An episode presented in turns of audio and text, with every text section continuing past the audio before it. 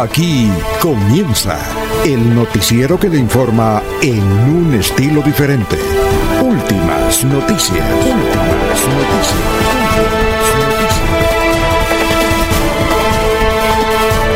La información analizada por los expertos, sin sesgos, explicada con detalles, sin tanta carreta.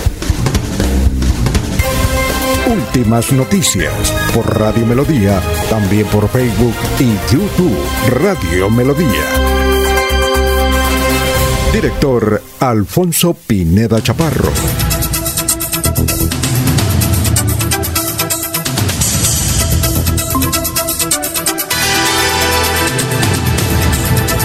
Y ahora.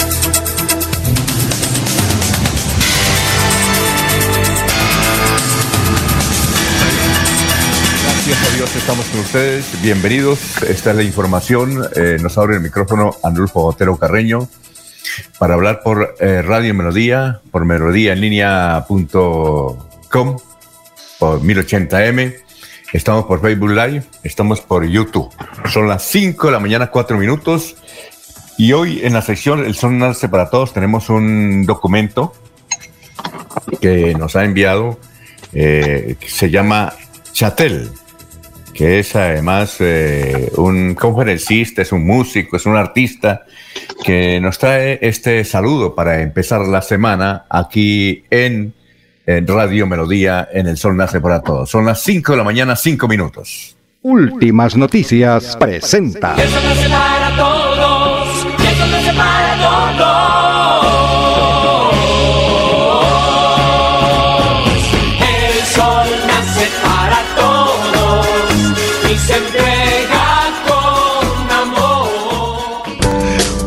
Soy Chatela y quiero mandarte un abrazo inmenso e igual invitarte a que comiences la semana con optimismo, porque la vida detrás de una sonrisa se ve más bonita, ¿ok?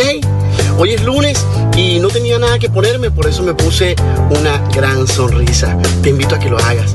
Asumamos con la cabeza en alto los desafíos que, que nos aparezcan día a día, porque cabizbajo no vamos a lograr absolutamente nada.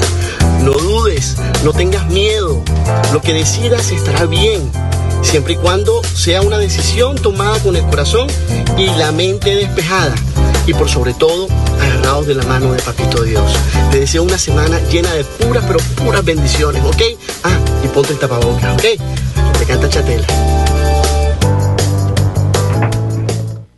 Muy bien, Patel. Son las 5 de la mañana, 6 minutos y vamos a desarrollar las eh, siguientes informaciones en la presente emisión de noticias. Estaremos hablando hoy, a ver, ¿de qué temas? Ah, una señora de 101 años, que pues ella ha sido registrada como una muerte por coronavirus. Eh, estaremos hablando de la muchacha de 21 años que estuvo a punto de lanzarse en el puente La Moel de la, de la novena. y un oficial de la policía, tenemos un video de un oficial de la policía que habla sobre el tema. Estaremos, ahora, estaremos hablando del Parque Mundial del Cacao Pamuca. Eh, bueno, eh, hubo un homicidio en el barrio La Cumbre. La semana pasada las autoridades están investigando, esto fue, fue el miércoles por la noche, donde fue atacado Jessy Dura Santos en su propia casa. Él estaba pagando casa por cárcel ahí en el barrio La Cumbre y llegaron y lo mataron. Bien, se retiró del Ministerio de Salud, de, perdón, del Medio Ambiente, pero no del Ministerio, no del Gobierno. El, eh, santanderiano, el doctor Ricardo Lozano, ha sido nombrado Carlos Correa Escap. Ya vamos a hablar de este dirigente conservador del Departamento de Córdoba que lleva al Ministerio del Medio Ambiente. Ya había estado como viceministro precisamente de aguas en el gobierno de Santos. Bien, eh, nos dice Jorge Caicedo que ya apareció una profesora que está desaparecida desde hacía casi una semana en la ciudad de Barranca Bermeja, la profesora Marta Bedoya. Bien, en el, en Girón un pensionado de 72 años se está podando un árbol de su jardín y resbaló de la escalera, cayó y murió. Respondía el nombre de Víctor Luque Carvajal, de 72 años. Hablaremos de una valla eh, que colocó la uso en Barranca Bermeja contra el expresidente Uribe. Y nos dicen que tembló. Ahorita con los compañeros vamos a hablar de qué se trata o de qué se trató ese temblor. Al menos yo no lo sentí, pero es que tembló por acá. Son las 5 de, la mañana, 8 minutos. Vamos a saludar a los demás compañeros aquí en la mesa virtual de Radio y Melodía.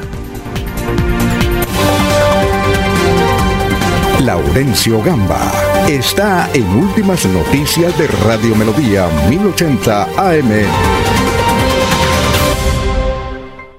Hola, gran Laurencio, ¿cómo está? Tenga usted muy, pero muy buenos días. ¿Cómo se encuentra? Alfonso, muy buen día. Sí, pues nos encontramos muy bien, pero con algunas pequeñas dificultades por el otro sistema. Hoy estoy directamente con mi satélite. Ah, Alfonso, es, sí, porque hay algunas dificultades, no sé qué hacer. Tranquilo, lo escuchamos muy bien. Lo escuchamos muy bien, Laurencio. Ah, bueno. Y estoy por aquí en las calles de Bucaramanga porque, como se ha dicho, el anuncio de sin parrillero, motos domiciliarios, pero esto será tal vez para los mototaxistas que preparan ya protestas por ese anuncio sin parrilleros. Desde Santander, sindicalistas y trabajadores piden al presidente Iván Duque que derogue el decreto 1174. Es lesivo para los trabajadores asalariados, dicen los expertos. Oscar Rodríguez, alcalde de San eh, Vicente. Laurencio, ¿y de qué se trata este decreto? ¿Qué dice ese decreto?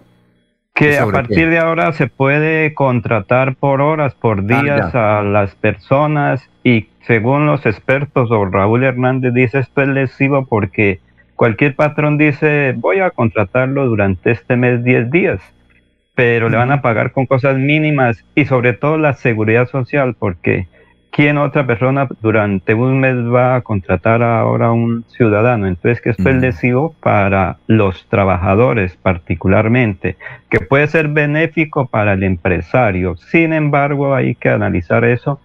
Y las centrales unitarias de trabajadores, particularmente la CUT, dice que se debe derogar este decreto porque es una reforma laboral.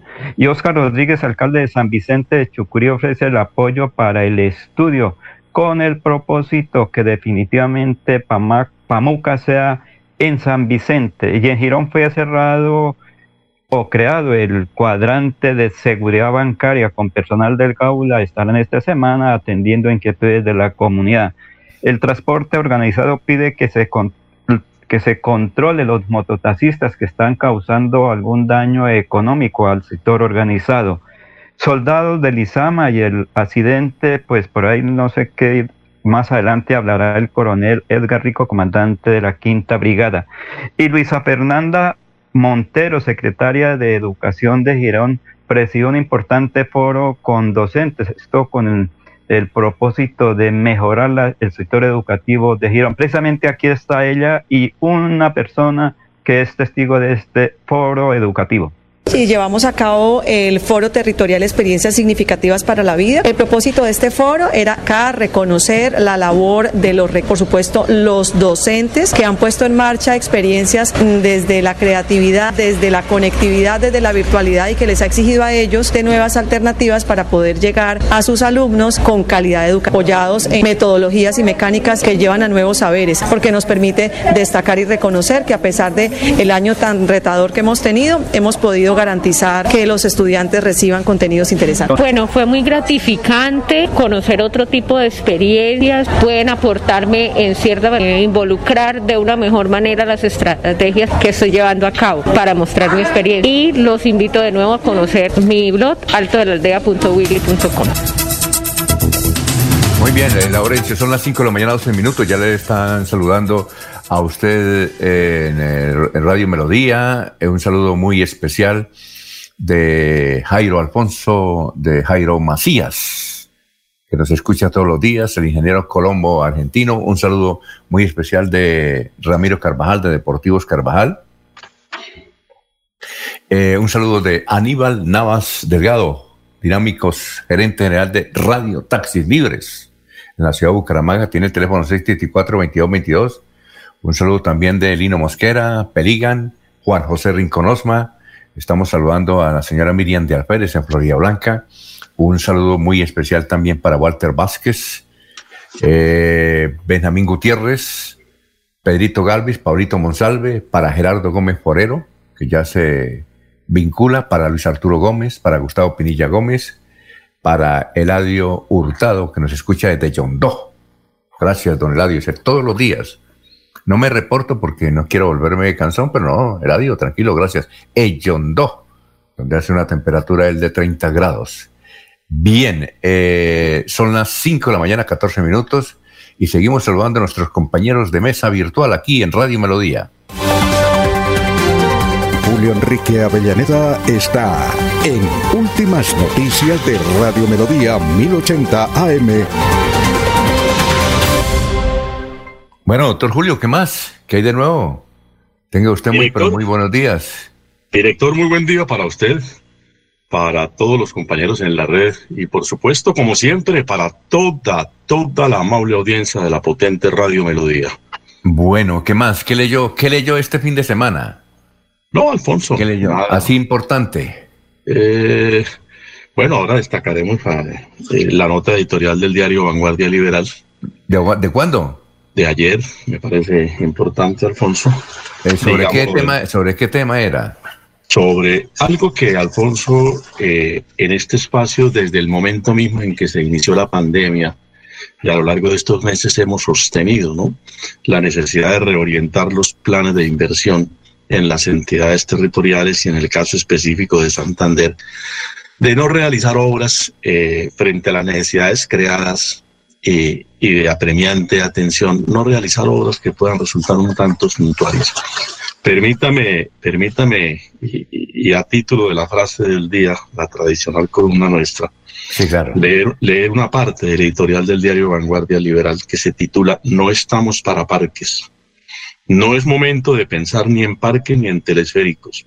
La prioridad de inversión del gobierno departamental y los gobiernos locales en este momento debería enfocarse en la reconstrucción de la capacidad productiva y el empleo en la región, además de otros sectores críticos como la educación, donde la falta de conectividad y herramientas tecnológicas han hecho que la deserción escolar y el retraso en la escolaridad lleguen en cifras que no devuelven 20 años en la historia Señor gobernador, Santander requiere priorizar sus proyectos de acuerdo con la nueva realidad en la que vivimos y en esta realidad hablar de parques y monumentos, lejos de visualizarse como una solución, suena a verdadero despilfarro.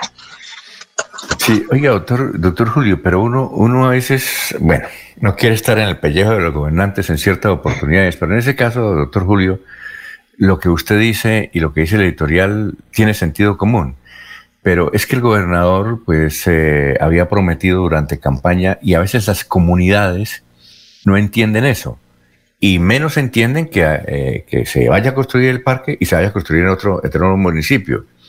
Pero, pero eh, eso tiene polémica y no es por defender al gobernador de Santander, pero es defensable el proyecto del gobernador por eso, porque las comunidades reclaman.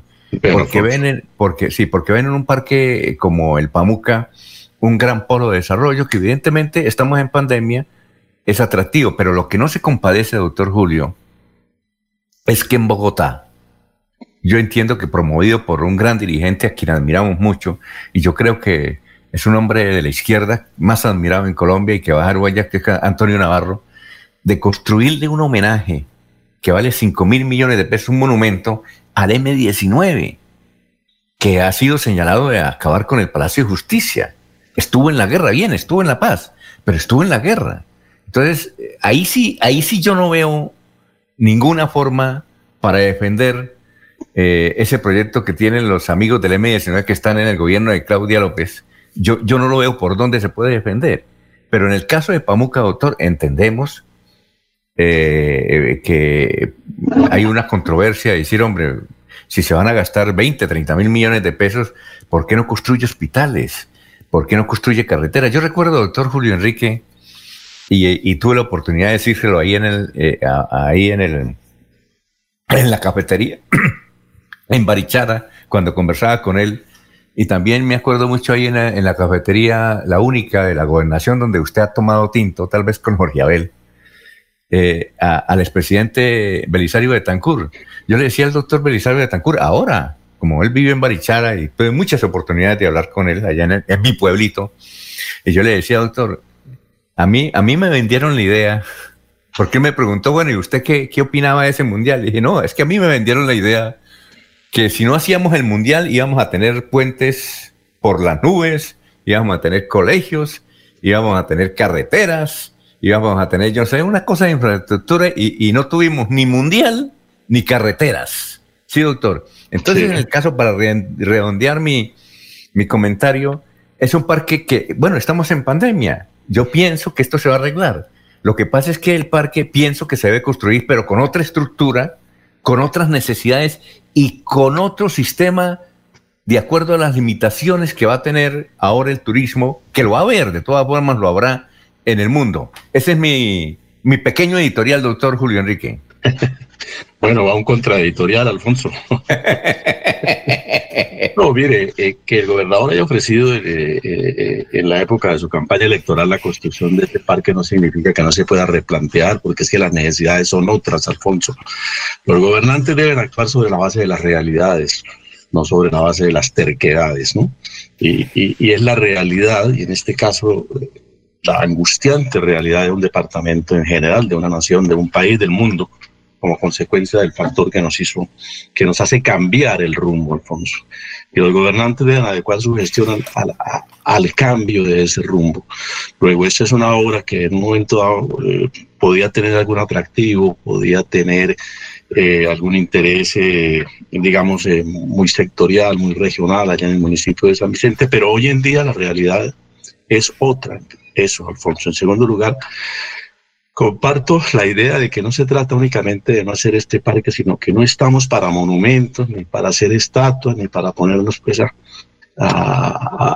a, despilfarrar, como dice el editorial del matutino local, en obras que, que, que, resultan suntuarias, que son secundarias, que pueden ser muy importantes, Alfonso, pero no son urgentes. Es que lo que tiene que distinguirse es qué es lo urgente. Cosas importantes hay muchas, ¿no? Pero, pero lo urgente y en medio de las dificultades y con la estrechez de recursos, pues los gobernantes sí deben tener suma claridad en a qué, a, qué inversión le deben dar preferencia. Tercero, Alfonso, eh, estoy de acuerdo con usted. Eh, obviamente, si, si, si se, se reorienta la inversión pública, si se reorientan los planes de desarrollo, debe haber un control y un seguimiento muy estricto para que esa reorientación se cumpla y no se quede en palabrería. ¿no.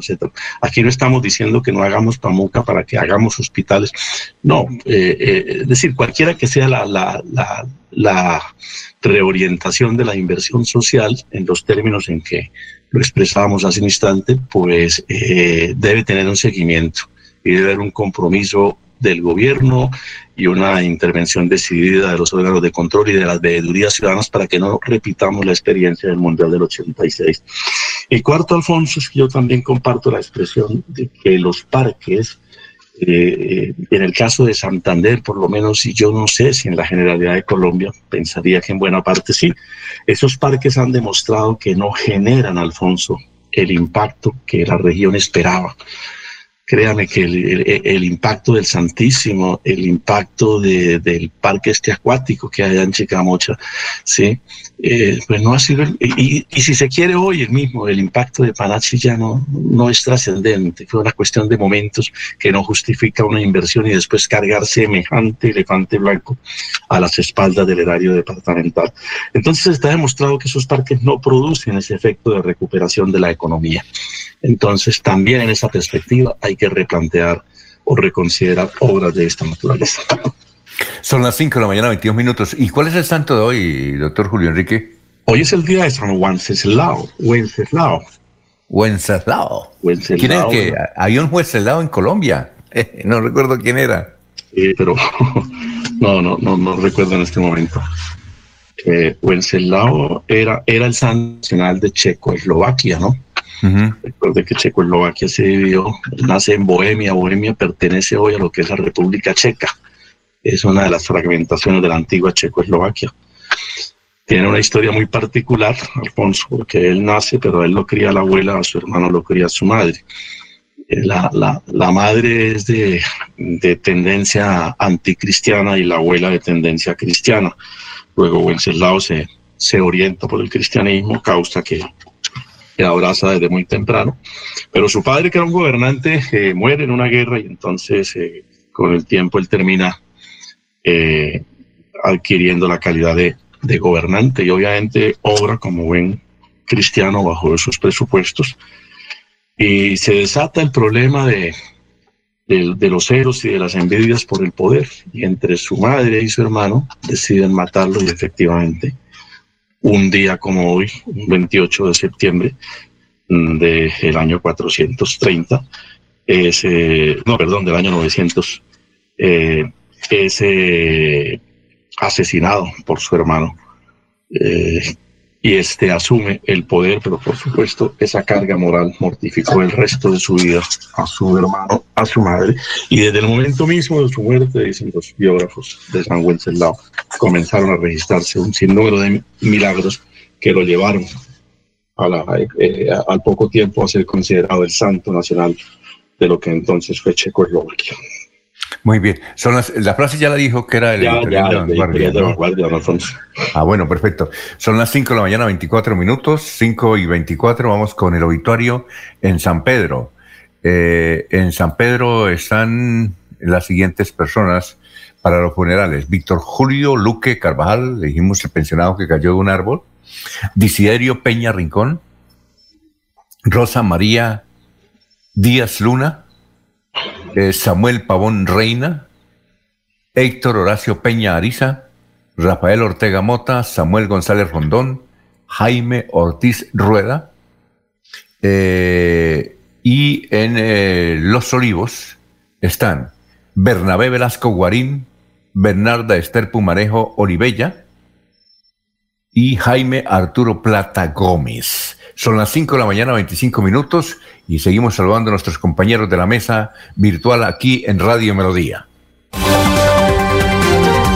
Jorge Caicedo está en Últimas Noticias de Radio Melodía 1080 AM. Hola Jorge, ¿cómo está? Tenga usted muy buenos días, lo vemos muy, pero muy bien. Don Alfonso, muy buenos días, como siempre, feliz de compartir con ustedes este espacio de últimas noticias y de poder saludar a todos nuestros amigos que nos siguen a través de la señal en vivo de Facebook Live, a, través de YouTube y por supuesto a través del 1080 AM de Radio Melodía.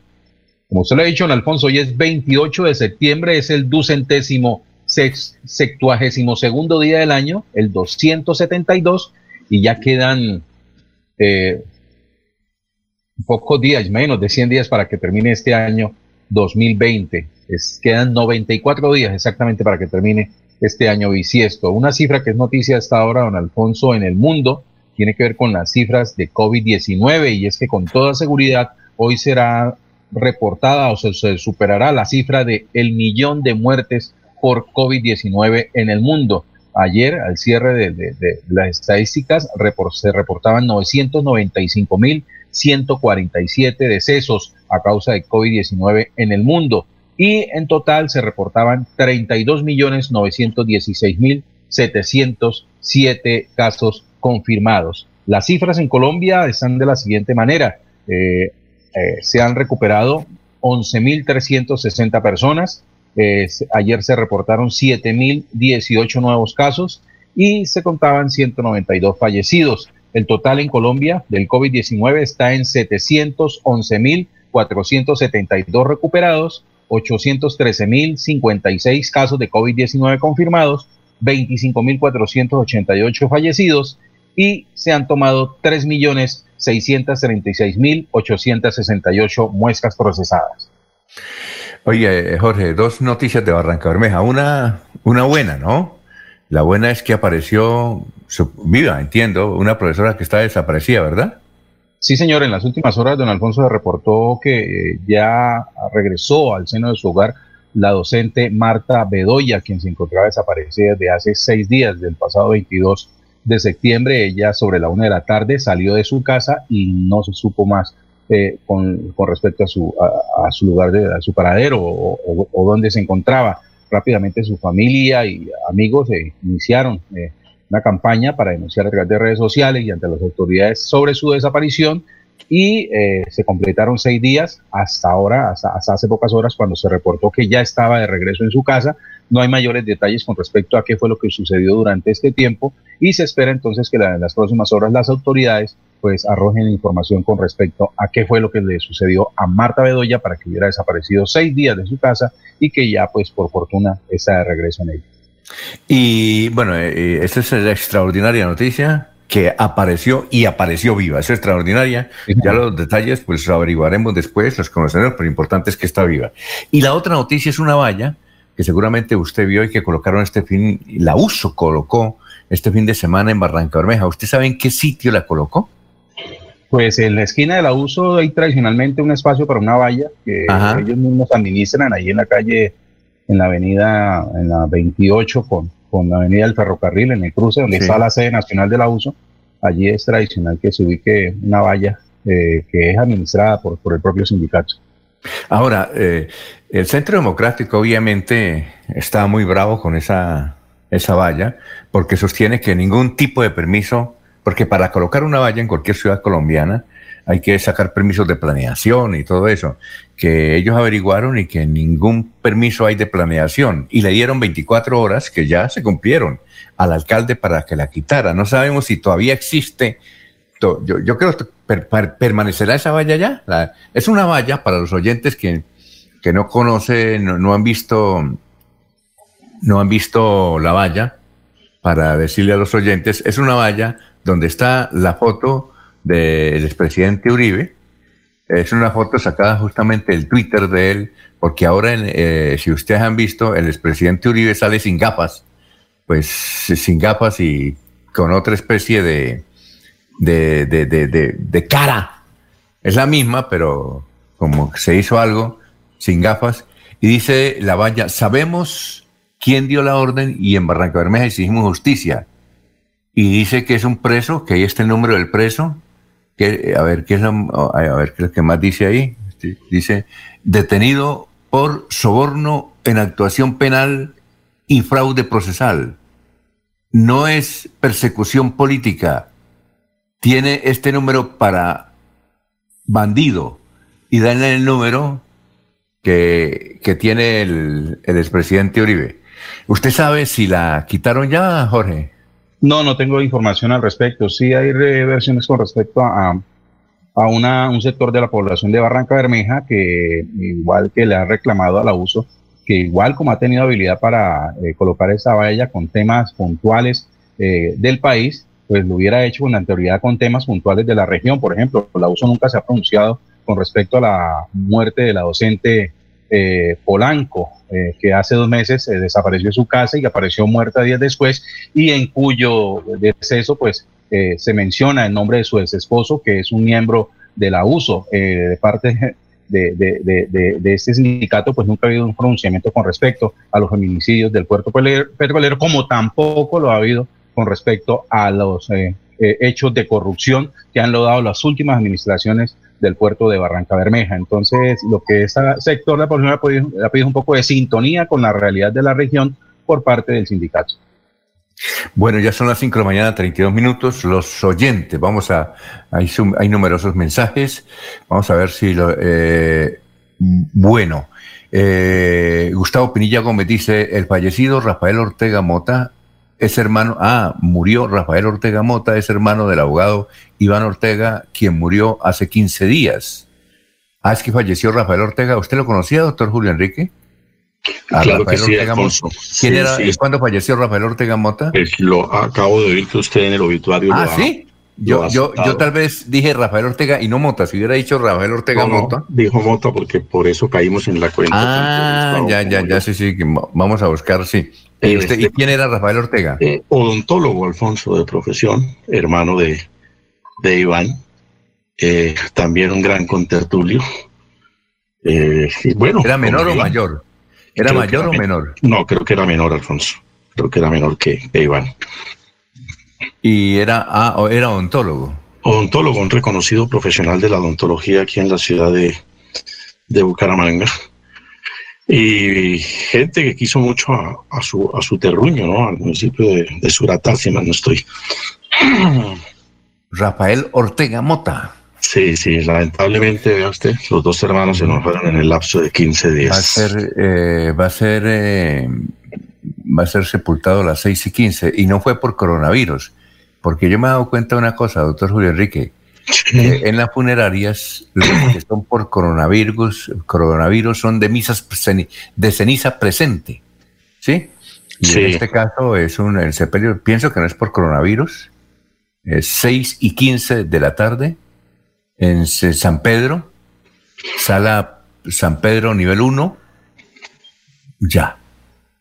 Bueno, ah, fue ayer. Ah, bueno, no, no sé, dice eh, domingo 27, supongo que fue ayer, el sepelio. Bien, Rafael, entonces usted lo conocía. Sí, yo, yo conocía a Rafael, eh, Alfonso, y permítame enviarle a, a nuestro amigo y colega Gustavo Yamizar Mota eh, un nuevo abrazo de condolencia por, por la pérdida de este familiar tan apreciado para él. Bueno, el Luis Arturo Gómez nos dice, editorial del espectador, ¿en qué momentos el gobierno se ha transformado en un equipo concentrado en atacar la independencia de los jueces, amenazar a los opositores y además activar jugaditas para burlar a la justicia y retar a la ciudadanía? Héctor Hernández Mateos dice, las prioridades son de acuerdo a la conveniencia personal, difícil e encrucijada. Y aquí nos escribe Reinaldo Atuesta, aquí en Vélez por caprichos personales desde la administración anterior, un municipio que no tiene un buen servicio de agua, se piensa remodelar el parque principal. Vamos a una pausita y recordarles que Cadasan tiene eh, una importante campaña, subsidio de nutrición, leches de fórmula y complementarios nutricionales, 50% en categoría A, 40% en categoría B. Y Cofuturo, que lleva 29 años al servicio de la comunidad colombiana, que está cumpliendo con esa tarea, estará hoy con su unidad móvil en el Diamante 2. Son las 5 y 35.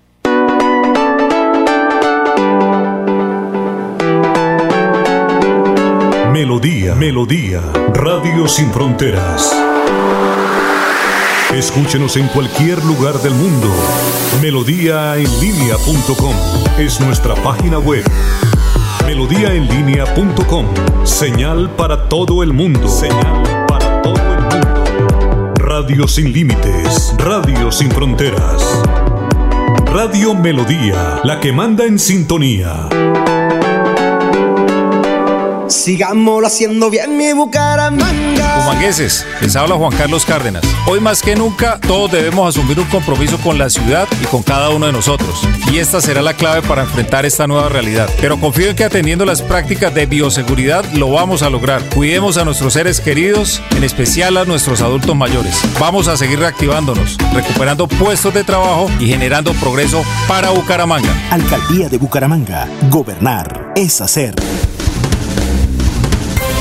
se va la noche y llega últimas noticias. Todos los días, desde las 5 de la mañana, empezar el día bien informado y con entusiasmo.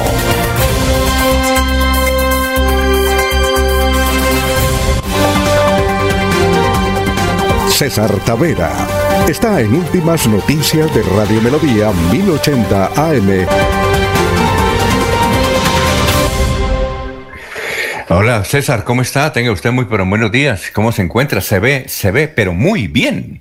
¿Qué ha habido? Buenos días, director. Buenos días a Alfonso Pineda de Barichara, a Julio Enrique, a Jorge y a Laurencio. A todos los que nos hasta ahora nos escuchan, director. Bien, bien. Si usted ve muy bien es porque estoy bien. Ah, muy bien. Y bueno, ¿y, qué fecha es hoy? Bueno, hoy es 28 de septiembre. ¿A quién se lo dedicaron? Hoy se lo dedica la, la ONU a varios temas. El, primer, un tema es hoy es el Día eh, Mundial de la Rabia, de la enfermedad de la hidrofobia, la rabia, la que transmiten los animales, principalmente los canes, los perros. Es un, eh, más o menos en el, en el, en el año, fallecen 55 mil personas en el mundo por síndrome, por el tema de la rabia, porque es un tema viral y si no se controla, pues puede producir una muerte difícil, durísima para el que tiene el que tiene una mordedura de perro y estaba contaminado de, hidrofobia, de rabia. Ese es un tema que en el mundo conmueve porque son 55 mil las personas que fallecen por eso. Entonces, la ONU promueve una campaña, ¿no? Hoy es el Día Mundial también de, por el derecho a, acceso universal a la información. Todo ser humano, toda persona, todo ciudadano tiene derecho al acceso universal a la información. Han entendido de que el acceso a la información, el acceso universal a la información, eh, es parte de la democracia porque es la libertad de expresión y la libertad de pensamiento. Entonces la ONU lo promueve porque eso evita conflictos, evita los malos entendidos y posibilita el progreso de la humanidad en los derechos y la civilización. Hoy es el día de un tema polémico, el acceso al aborto legal y seguro, o al acceso eh, a, o la legalización del aborto, también se conoce como con ese nombre. También han entendido de que las mujeres son las principales, por supuesto, eh, digamos, eh, del debate, ¿no? Y está en el centro del debate si son los derechos, es el tema de la autonomía, la autodeterminación y cuáles son las causas y algunos países han avanzado en eso, algunos retroceden, pero el mundo va hacia allá, hacia el tema del, aborto, un, tema de derecho fundamental. Y hoy es un día para la salud, eh, día del síndrome de Arnold Chiari, o Chiari en italiano. Es el síndrome que, digamos, tiene que ver con el tema de una hernia cerebral que da y tiene consecuencias durísimas para las familias. Un día como hoy nació eh, Confucio, el sabio chino, nació en el año 559 a.C. y murió en el 479. Es una persona que marcó el derrotero de lo que hoy en día se conoce como el país de, China, Confucio. ¿no? Por ahí hay un chiste sobre Confucio, una reina panameña. ¿no? ¿Quién era Confucio? Y por ahí contestó una cosa terrible. Volviendo al tema serio, un día como hoy, Carlos. La, la, la, noticia terrible que dijo que él había inventado el confusionismo. La confusión. la confusión. La confusión. Es el filósofo de las reinas. El filósofo de la reina, sí. En 1934 nació Brigitte Bardot, para los del cine clásico, para los que... Una diva de los años... ¿Cuántos años tiene Brigitte Bardot? Si nació en el 34, tiene... 86. 34 tiene 60, 86 años, sí. Eh, ¿Y Sofía, Sofía Loren creo que es más viejita? está, está como 84 años, creo.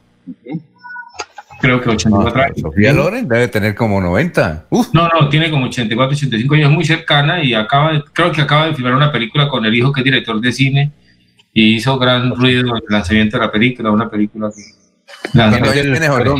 También, es del, del 34, nació el 20 de septiembre de 1934 tiene, va a cumplir 86, ya cumplió 86 años. 86 años. La semana pasada. Y porque la vimos en, yo la vi por ahí en, en, una televisión extranjera que le, le, hizo un homenaje. Y en 2019, eh, digamos, eh, eh, nació José José, el cantante José José, y es bueno traerlo acá, el cantante mexicano que tanto, pues por lo menos para, para mi generación, para tuvo mucho cariño, lo quiero poner aquí. Y en Argentina, a propósito, para ahí de un oyente, ha sido lo que tenemos, y aquí hay argentinos y tenemos que ver con algunos de ellos en el tema cultural y deportivo. Hoy es el día del microbiólogo en Argentina. Esos son los días que, o las fechas que valen la pena nombrar, director. Ah, bueno, vamos a seguir saludando a nuestros compañeros de tribuna. Son las 5 de la mañana, 42 minutos. Está Ernesto. Ernesto, ¿cómo está? Tenga usted muy por tal vez se dañó su saludo, pero usted se merece todos los saludos, Ernesto. ¿Cómo está? Muy buenos días. Ernesto Alvarado está en Últimas Noticias de Radio Melodía 1080 AM. Alfonso, compañeros y oyentes, buenos días. Es un placer saludarlos. Estamos arrancando el último lunes del mes de septiembre. Se acabó el amor y solamente quedó la amistad, dicen algunos. Muy bien, eh, ninguno acertamos la polla. Oiga, pero le cuenten una cosa. En los 90 minutos yo acerté con todos los juguetes.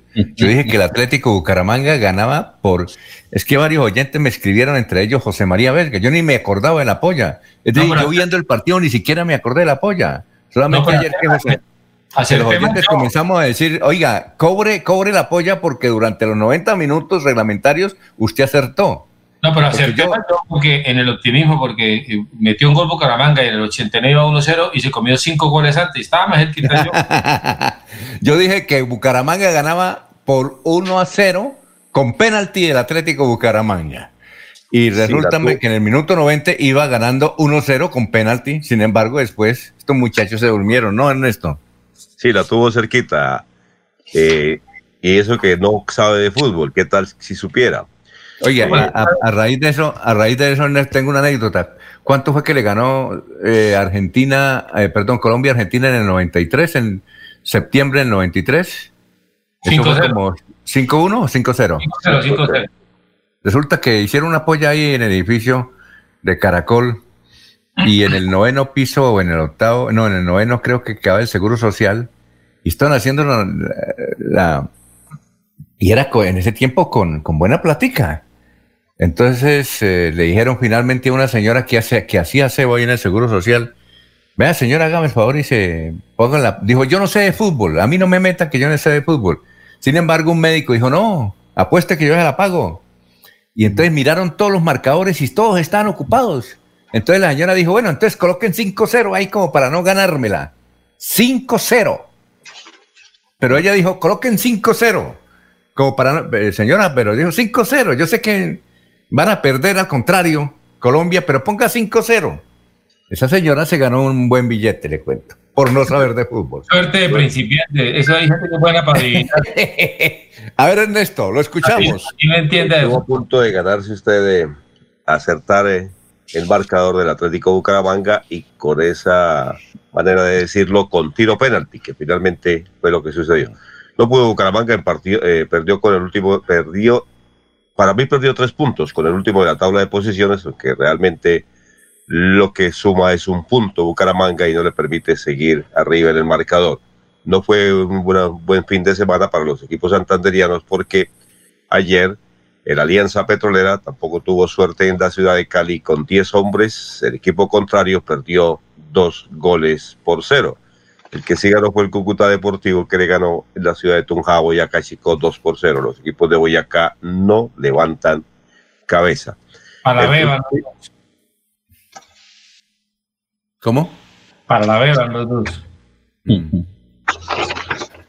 Bueno, eh, hay que decir que, que el próximo compromiso del Atlético Bucaramanga será el, el viernes a las 8 de la noche en la capital de la República cuando enfrente a Millonarios, que anoche empató, con Independiente Santa Fe uno por uno. Mientras que la Alianza Petrolera tendrá que enfrentar al Once Caldas, que viene de ganarle al Atlético Nacional. Repito, la tabla de posiciones no es eh, atractiva para el Atlético Bucaramanga, que ocupa, el puesto número 17, solamente tiene 10 puntos y estamos cerca ahí de lo que dicen el descenso. Empezamos a entrar en esa franja que es la que no nos gusta. Por su parte, el Real Santander tiene compromiso hoy eh, a partir de las 3 y 30 de la tarde contra Orso Marzo. Este partido se va a jugar en el estadio del Deportivo Cali. El Atlético Santander es otro de los equipos que lo representa y no tiene sede. Mm, están mirando a ver si le prestan o aceptan mejor el estadio de pie cuesta por parte de la Mayor. Eso sí le ha ofrecido jugar de local la gente de Barranca Bermeja con el Alianza Petrolera que no le pone ningún inconveniente. ¿Y el de Florida por qué no sirve? El de Álvaro Gómez Hurtado. Por ahora no está habilitado, le falta adecuación al escenario. Tengo entendido que la gramilla está en muy mal estado. Mm, ah, bueno. Lo que pasa es que de Florida no conocemos muchos datos, pero eso es lo que conozco. Hasta ahí sé. Eh, la Alianza Petrolera le pidió autorización al Atlético Bucaramanga, pero no le han contestado y seguramente no le van a contestar y es necesario que conteste el Atlético Bucaramanga su autorización. Eh, en pie de cuesta, eh, su alcalde y el director del Instituto de Deportes y Cultura, Edgar que le han manifestado al Real Santander que le prestarían el escenario, pero están dependiendo de que lo autorice la División Mayor del Fútbol Colombiano. Ahí jugarían también el equipo femenino que no tiene escenario. De no ser así, seguramente le tocará jugar en Barranca Bermeja. ¿Y por qué no juega aquí en el estadio Alfonso López? Porque necesita la autorización del Atlético Bucaramanga, que es el dueño del patio. Ah, ya, ¿y el Atlético Bucaramanga sí le prestará? No, no ha contestado, es lo que nos cuentan. Y estar esperando un anuncio que diga sí, no, X, Y, Z, pero no se pronuncia el Atlético Bucaramanga y mientras eso no sea posible, eh, no se podrá hacer. Mm, ¿En San Gil hay estadio o no? Claro, hay estadio en San Gil, pero es que debe cumplir algunas condiciones. Hay estadio en Río Negro. Eh, una buena plaza que dice algún amigo Pacho Olvera podría utilizar el Real Santander, no sé si los directivos lo hayan contemplado, es Ocaña. Perdón, ¿Real? Usted, usted dijo Atlético Santander, ¿es Real Santander o Atlético Santander? El equipo se llama Real San Andrés, pero yo lo llamo Real Santander. Ah, ya. Real ah, Santander. Bueno, eh, para dejarlos ahí eh, y que sigan disfrutando del fútbol, te quiero decir que ayer eh, las autoridades en el departamento han registrado 461 nuevos casos de COVID, 22 personas fallecidas y el total ya es de 30.413. Muy bien, son las 5.49 minutos, 5.49, vamos a una pausa. Recuerden, Cofuturo Cofuturo estará hoy en el barrio Diamante 2, Cofuturo con su unidad móvil. Eh, Cofuturo está cumpliendo 29 años, son las 5 de la mañana, 49 minutos. Los Olivos, un homenaje al amor. Primera clave para superar el duelo. Acepta tus propios sentimientos. Lo mejor es darle la posibilidad de atravesar sentimientos como negación, tristeza, frustración, ansiedad, vacío, miedo. En tu duelo estamos ahí. Los olivos, los olivos. Para seguir adelante, crédito educativo en línea. Ingresa a www.cofuturo.com.co. Tenemos la tasa de interés más baja del mercado, 1% para el segundo semestre de 2020. Atención telefónica 318-717-3270, 322-306-0066 y 316-544-4253. Cofuturo, construimos sueños de progreso. Se va la noche y llega últimas noticias. Todos los días, desde las 5 de la mañana, empezar el día bien informado y con entusiasmo.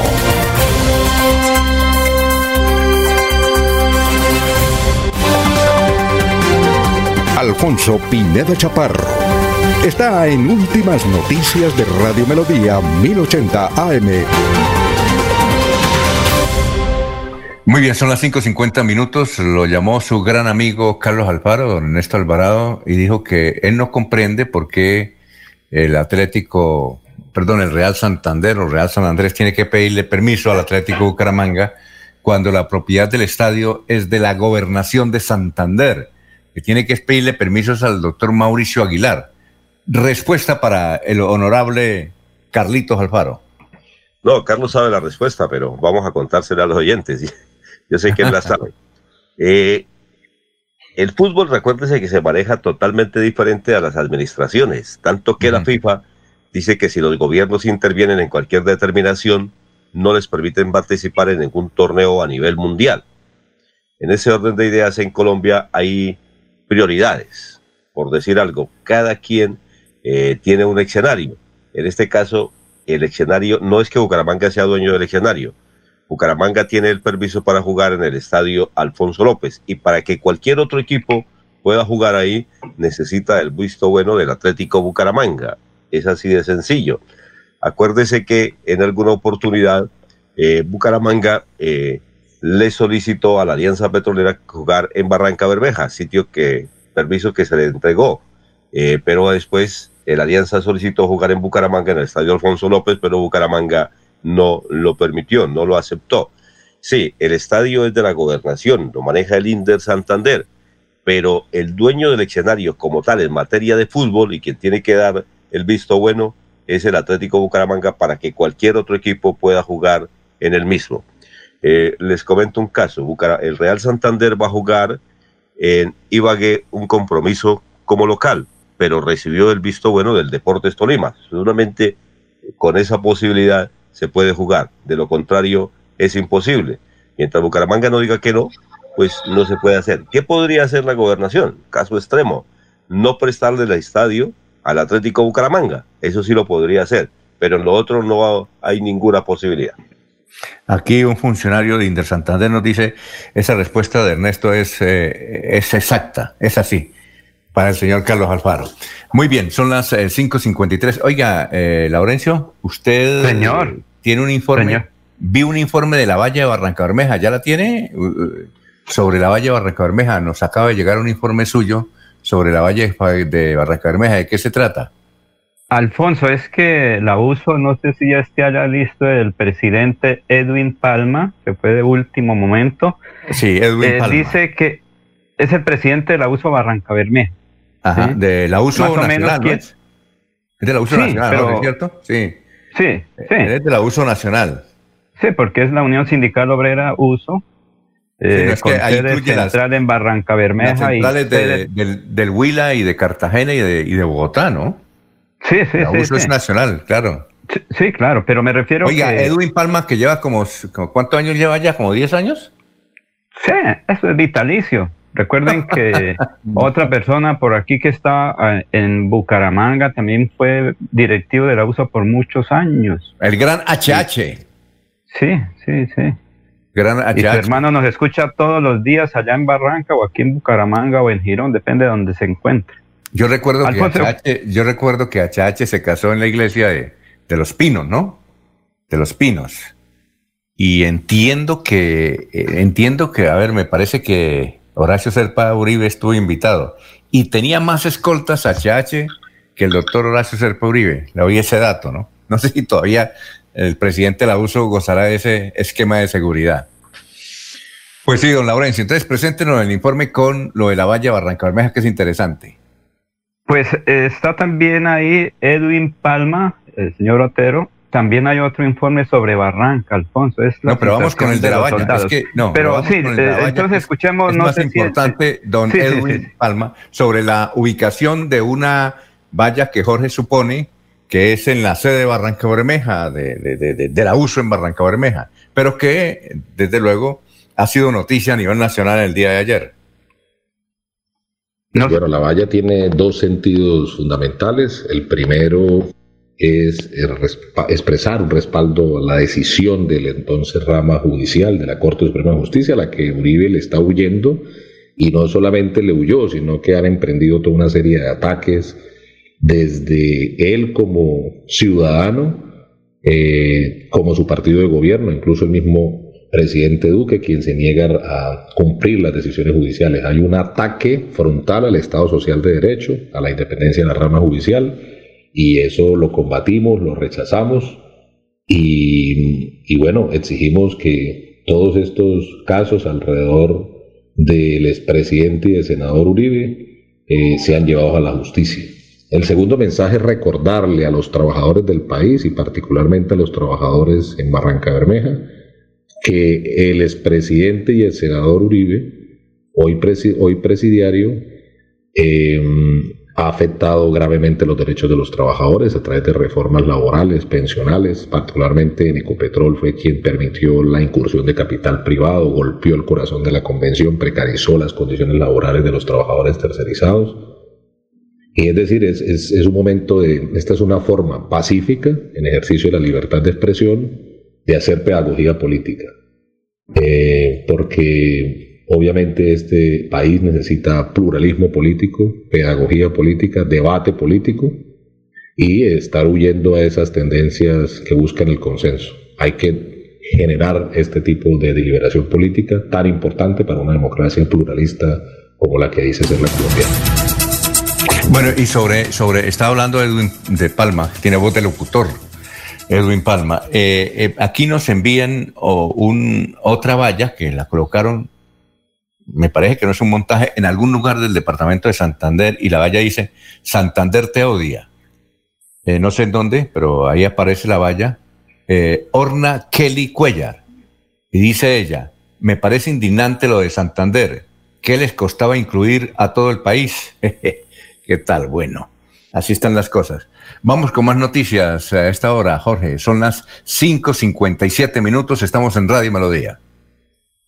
Don Alfonso comenzó la, el proceso de, de recoger la cosecha de, de- café eh, que se promete muy buena para el territorio nacional. En el caso de San Gil, eh, algunas eh, fincas cafeteras han optado por publicar a través de anuncios clasificados la convocatoria de personas para esta labor de recolección. Por ejemplo, la ladrillera Versalles, que es una de las fincas cafeteras más importantes de la, capital guarentina, ha ha, anunciado que necesita recolectores en su finca, ofreciendo un salario mínimo legal vigente, más bonificaciones por recolección. El lugar de trabajo es en, San, en el kilómetro 7 de la vía San Gil Mogotes y como requisitos le pide a quienes quieran trabajar en el oficio de recolector que les guste la agricultura y el café. Bueno, son las 5.58, Ernesto, lo escuchamos. Estamos en Radio Melodía, la que manda en sintonía. Pide, cuesta se prepara para una jornada de vacunación felina y canina. La misma se cumplirá en el parque principal el día de hoy a partir de las 8 de la mañana y hasta las 12 del día. Dicen que se tendrán en, cuenta todos los protocolos de bioseguridad. Esto con el propósito prevenir casos de rabia en perros y gatos en la ciudad del Garrote.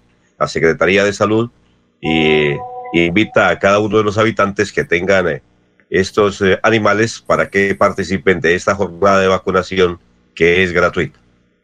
Muy bien, eh, un funcionario o un empleado de una funeraria nos dice que próximas horas las salsamentarias, un empleado de una salsamentaria, en las próximas horas las salsamentarias del departamento de Santander van a expedir un comunicado indicando que rechazan una información que trae el diario El Tiempo, donde dice que el proveedor de, de las carnes de burro al PAE en el departamento de Santander y la ciudad de Bucaramanga era también el proveedor de las salsamentarias. Entonces, que eso está perjudicando y que quieren hacer claridad sobre el particular, que no nos metan en ese cuento.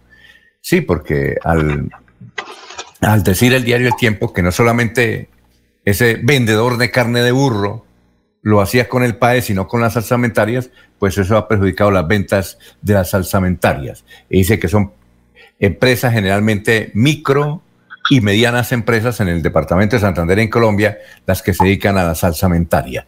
Vamos a una pausa y regresamos, son las seis de la mañana, estamos en Radio Melodía.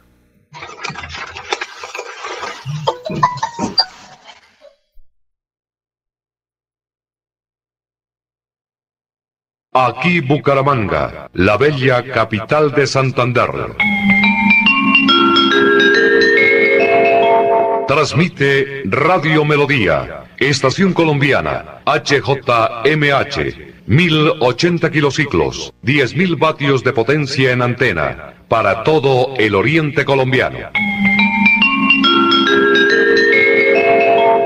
Cadena Melodía, la radio líder de Colombia. Un especial saludo a los habitantes de Bucaramanga y Santander. Les habla el doctor Javier Aristizábal. He investigado las plantas medicinales colombianas por 20 años. He creado la terapéutica natural al altel para tratar las principales enfermedades de los colombianos. Estoy con ustedes de 10 y 30 a 11 de la mañana por esta emisora. Estoy seguro que lograré cosas interesantes en la salud de todos ustedes. Cuando pienses en amor, piensa en mí, Damiana. Pide ahora mismo tu tableta de Damiana para que disfrutes al máximo de una relación sexual con toda la energía, vitalidad y que te permita durar el tiempo que tú quieras. Damiana, pídela a domicilio en Bioalterna 643-6636 o al celular 321-441-6668. Bioalterna, calle 55 3117, Barrio Antiguo Campestre, Bucaramanga. La radio es vida. La radio es optimismo y esperanza. La radio fue primero. La radio fue ayer, es hoy y será mañana. La radio, tu compañía de siempre. Somos la radio, somos la radio. Y hoy como siempre, entramos en tu casa porque somos parte de tu familia en esta lucha por la vida. Con Radio Melodía y últimas noticias, quédate en casa. se va la noche y llega últimas noticias.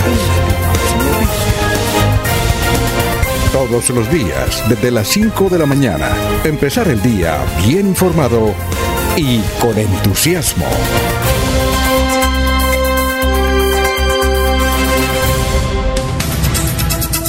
Ya son las seis de la mañana, tres minutos. René Alexander Parra Castellanos, sí, eh, ya vamos con usted, Laurencio. René Alexander Parra Castellanos dice: el magistrado que lleva el caso de la diputada Claudia Ramírez se pronunció y no decretó pruebas y da diez días de alegatos de conclusión. Todo indica que la diputada perderá su investidura y saldrá del espectro político santanderiano.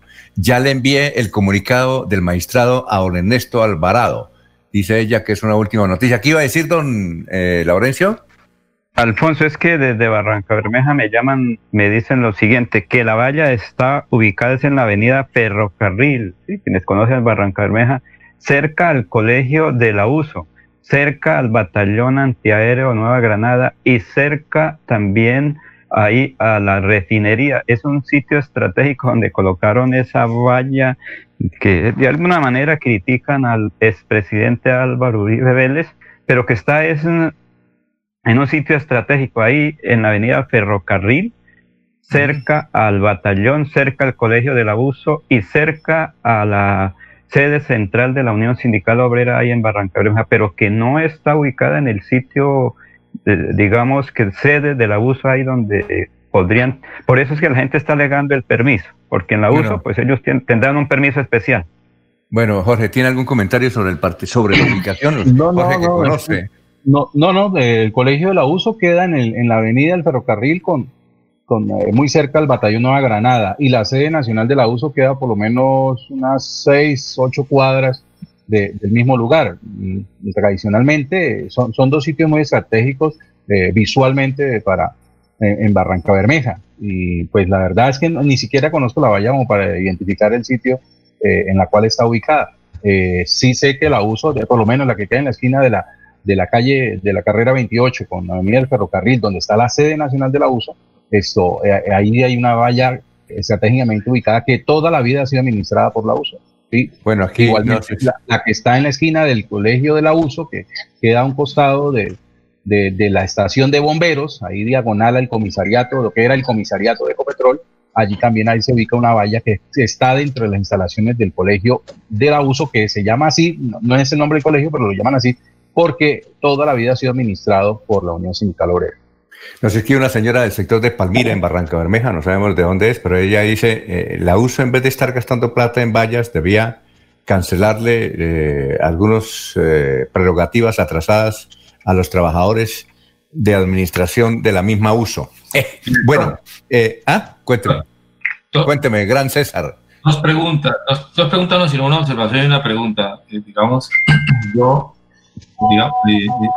tiene positivo y de negativo, ¿no? Tiene ancho y angosta el tema de las vallas, el asunto de las vallas, Digamos, las posturas eh, políticas, vueltas visuales y vuelta protesta o resistencia o apoyo, etcétera. Digamos, ese debate a mí no me molesta, no, incomoda, pero no molesta. Pero hay que entenderlo y hay que aceptarlo que estamos en posacuerdo y que eso es un coletazo del posacuerdo y que la gente puede expresar lo que, lo que siente y lo que quiera y eso molesta a unos y a otros y a otros y a unos en ese tema de las vallas, aquí entrando donde es Cosutaz, ahí encima hay una valla súper agresiva, una valla de la democracia y que no a los comunistas, sino que eso es una valla muy agresiva y eso nadie dice nada y se acepta la, yo lo acepto que digan todas esas cosas que dicen ahí, no debe molestarse nadie, que la gente exprese. ¿En qué parte, César, en qué parte? Ahí en, en, en Cosutaz, ahí hay una valla que dice grande. Pero, pero ¿dónde queda Cosutaz? Ahí en, la Puerta del Sol, entonces. ah, no, es que ahí no, ahí quedaba Cosutaz, ya no queda Cosutaz. ¿No es en la Puerta del Sol? En la Puerta del Sol, ahí, ahí al lado del puente ese que es intercambiador, ahí hay una valla que de una vez casi es una declaratoria de guerra.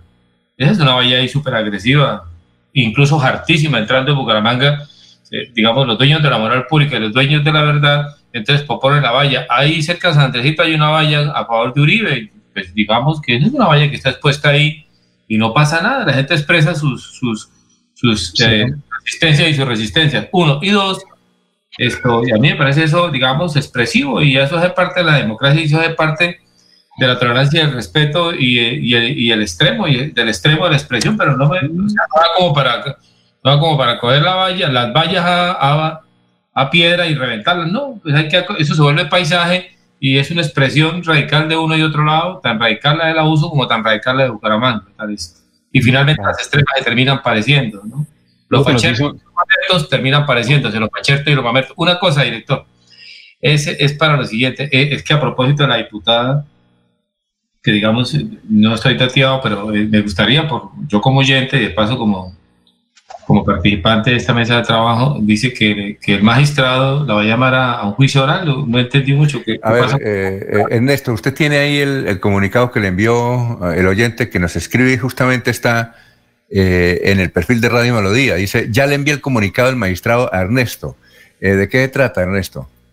Eh, ya está, eh, creo que Jorge lo compartió en últimas noticias. Eh, tengo entendido que lo tiene el doctor Julio Enrique Avellana, ya también lo han podido mirar. Yo la verdad lo miré, pero pienso que es para especialistas en el tema. Yo, ya, bueno. Yo, no sé si el doctor Julio ya preferiría que el doctor Julio y Jorge. Pero, pero Alfonso. el doctor Julio es indicado para, para evaluar el documento. A ver, doctor Julio, a ver si nos. Si, ¿Ya lo leyó, doctor Julio? ¿Abuelo pájaro? No, la verdad es que no he visto ningún documento en ese sentido. La única información que tengo es el mensaje del oyente ahí por la red, pero esto no conozco nada más. No, que es que Jorge dice que ya lo compartió en últimas noticias. Sí, ahí está, ahí está. Entonces, ¿por qué no lee el eh, doctor Julio? Nos hace el favor. Sí, bueno, perfecto. Eh, eh, que el doctor Julio lo mire, lo observe y él en su sabiduría nos entregue un concepto, porque pienso que nosotros seguramente, o por lo menos yo, lo que haría es especular, nada más. Pero sí que, pero sí que Jorge la noticia, porque Jorge está reaccionado. No, no, no, no, no, la noticia de donde el tema. Ya estaba atento a, a, toda la información.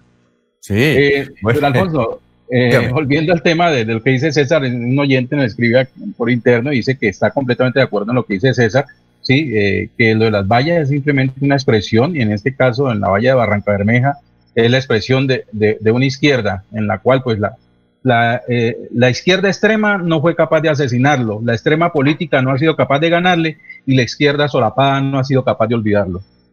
Bueno, perfecto. Eh, aquí nos escribe... Y la, derecha, y la derecha y la galería a la derecha le ríen de incienso y se arrodilla, ¿no? El jefe, jefe, dice alguien por ahí. Pero mi eh. querido Jorge, el juicio que interesa es el que la historia haga. El jefe, jefe, dice un amigo mío. Algo de sal y limón en la mañana. bueno, perfecto. Tómense un eh, tintico tranquilos, porque acuérdense que el país está eh, dividido, polarizado. Tómense un, tintico tranquilo, disfrútenlo. Eh, finalmente hay que llevarla con calma, con tranquilidad. Ni a la derecha, ni a la izquierda, ni del centro. Tranquilo. Alfonso. varios, varios, oyentes nos han, varios oyentes nos han escrito aquí otro tema importante eh, sobre un Twitter del diario El Tiempo. Gracias a Marcos Perales también que lo compartió. Dice, atención, Rusia suministrará su fármaco contra la COVID-19 registrado bajo el nombre de Afibavir a Colombia y otros países de América Latina. Eh, por su parte, mm, Juan de Dios Olarte nos escribe de cabecera del llano y dice que evidentemente ese fármaco aquí en Colombia se venderá en 400 mil pesos. Bien, usted han escuchado hablar de... ¿Qué iba a decir, Lorenzo? Perdone que no le escuché. Alfonso, dos temitas. Que las vallas son importantes porque cada una tendrá su permiso respectivo en Barranca aquí y cada quien según su concepto. Muchos lo hacen desde corazón. Me dicen que la valla de Barranca, la valla de la valla de Barranca no tiene permiso según el Centro Democrático. Pero bueno. Venga, y la noticia de la, de la diputada Claudia Jorge. A ver, ¿está interesado? doctor Julio. Alfonso, Alfonso, ya será mi segundo tema. Esperemos que sea el juez el que diga, porque es que ya como que nosotros nos estamos convirtiendo en tribunales de la Inquisición para decir que ya perdió. Mientras que no se conozca el concepto del juez que lleva el caso, pues es muy difícil, Alfonso, porque es que el concepto de un señor que de pronto es el mismo que la demandó y dice, ya la perdió. Esperemos un poquito. Por eso el doctor Julio no, no quiso decir nada, porque también puede ser una falsa noticia. Ni tribunales ni galería de aplausos. ¿Cuál es la noticia, ah. ¿Cuál es la noticia? Oiga, ah, es, va, eh, ese, es, ese, es contra Laurencio, ¿no? Oiga, señor Julio Enrique. No. Eh, ¿Ya lo leyó o no? Sí, Alfonso. pues ¿Qué, qué, significa? Es una copia del, del, auto que ha expedido el Honorable Tribunal Administrativo de Santander, en donde eh, dispuso Alfonso correr traslado ya el, de las piezas procesales a las partes para que presenten sus alegatos de, de fondo. Les concede el término de 10 días. Una vez presenten los alegatos de fondo, me imagino que convocará audiencia para tomar la decisión que corresponde a la primera instancia.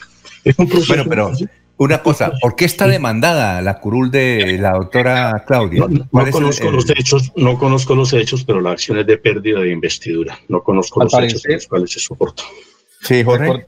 al parecer se trata de un de que ella se encontraría entre el régimen de inhabilidades para haber sido para ser candidata a la Asamblea de Santander por cuanto tuvo un contrato, o fue contratista del Estado en eh, dentro del periodo, dentro del margen de, inhabilidad, es más o menos los, datos que se tienen con respecto a la diputada Claudia Ramírez. Eh, quienes están detrás de esta denuncia, pues es esto, eh, hay un nombre muy conocido que es el de el del abogado Roberto Ardila Cañas, quien funciona como es el apoderado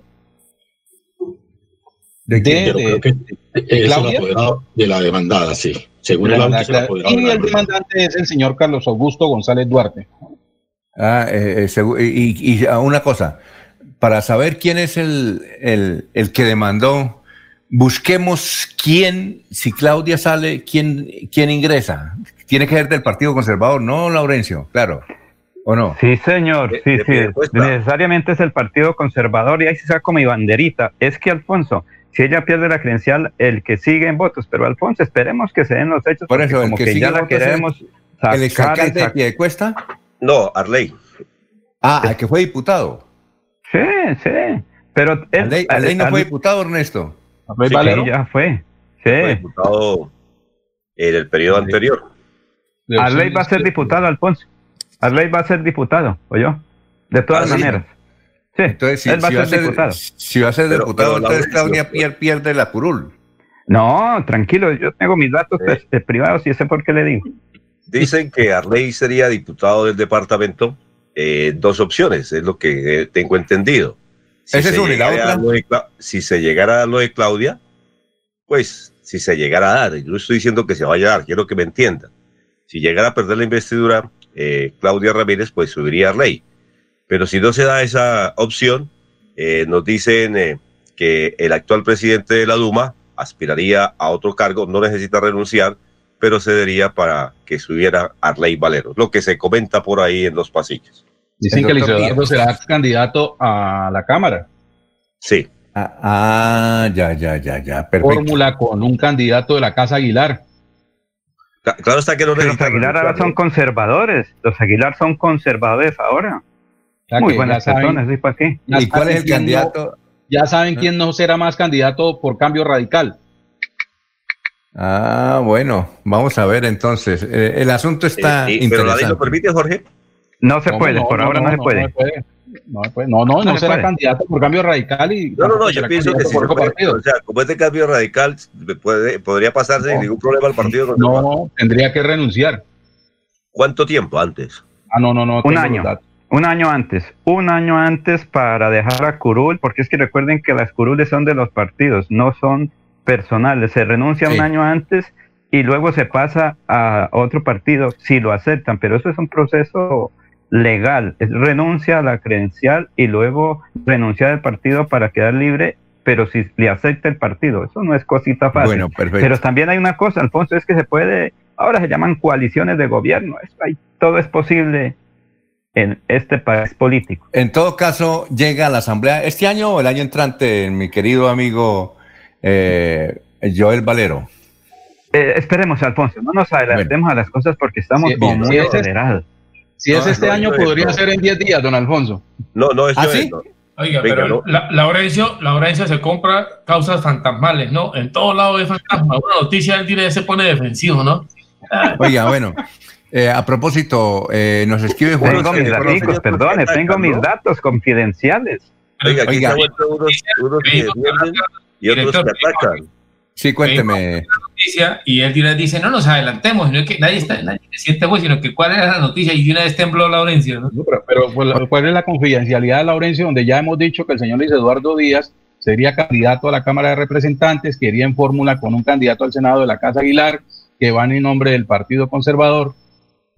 ¿Cuáles, ¿Cuáles serían los datos confidenciales que quedan? ¿Nombres? no, tal vez nombres, ¿no? Tal vez nombres. Oye, hay, que, eh, hay que saber guardar las noticias para su momento, porque yo no me gusta especular sin datos, Alfonso. Dígale, a Alfonso, ¿qué ha pasado por guardar noticias? No, no, no. Eso se llama confiabilidad. La gente me confía mucho datos que uno tiene que saberlos manejar, porque si no a veces se estrella con las cosas, Alfonso. Bueno, Laurencio, dice Juan José Rincón doctor Julio, aquí en Bucaramanga había un señor que se llamaba Wenceslado, era el administrador de lavandería La Química, que quedaba en la calle 20 entre carreras 15 y 14 en el año 1962, donde trabajaba mi mamá Flor de María Osma y yo.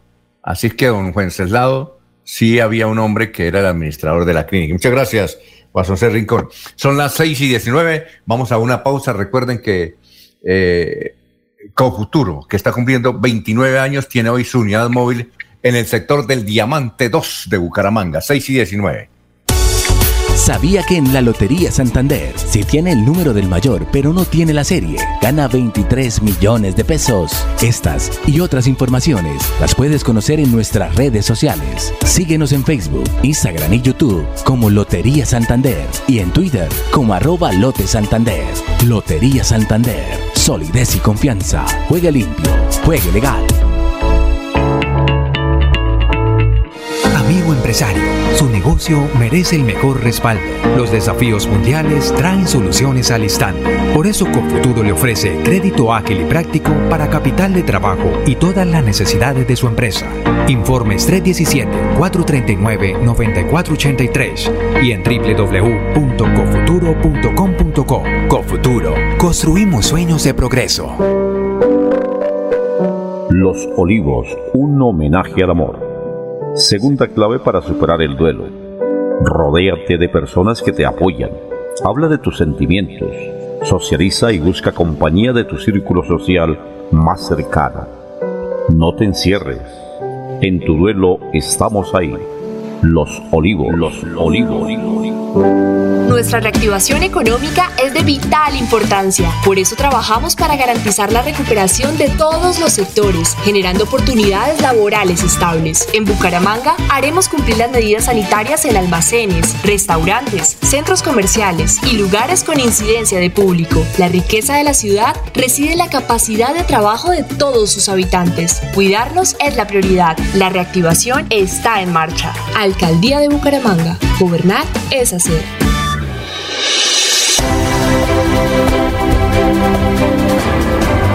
Información y análisis. Es el estilo de Últimas Noticias por Radio Melodía 1080 AM.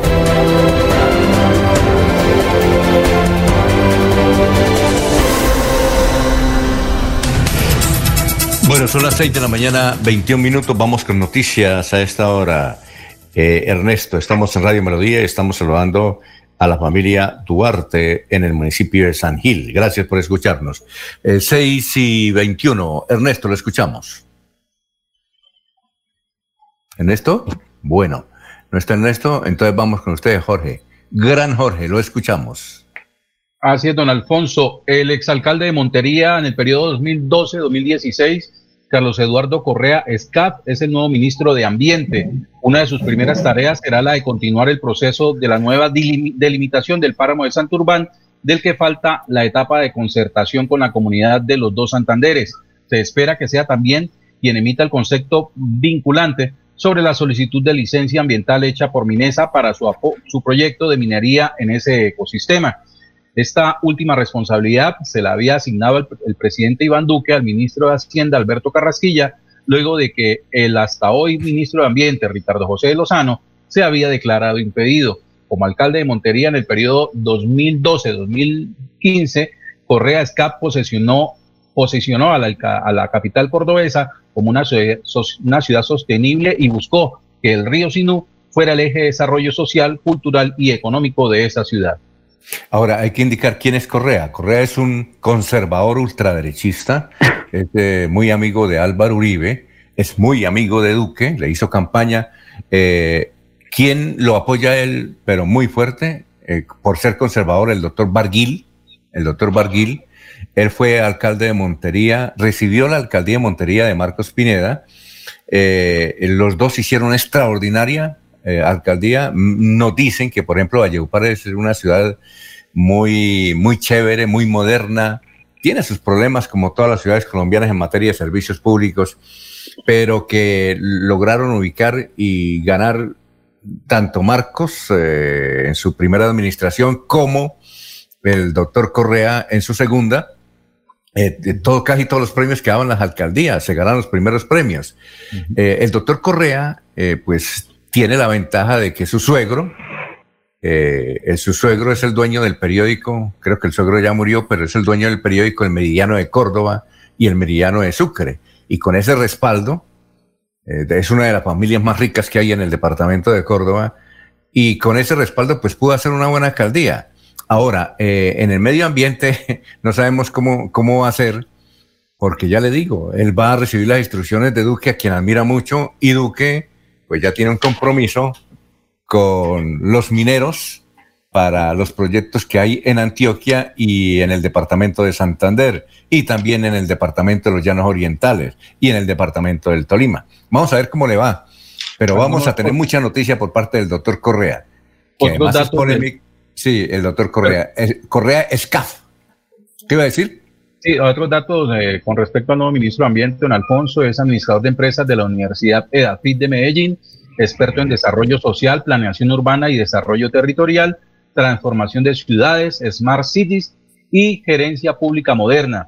Eh, fue asesor y conferencista en temas de ciudades y territorios sostenibles del Banco Interamericano de Desarrollo, de la ONU Habitat y fue viceministro de Agua Potable y Saneamiento Básico y alto consejero presidencial para las regiones. Su trabajo en ciudades sostenibles fue catalogado como el mejor alcalde de Colombia en el periodo 2012-2015 y la Fundación City Mayors de Londres lo ubicó entre los 10 mejores alcaldes del mundo.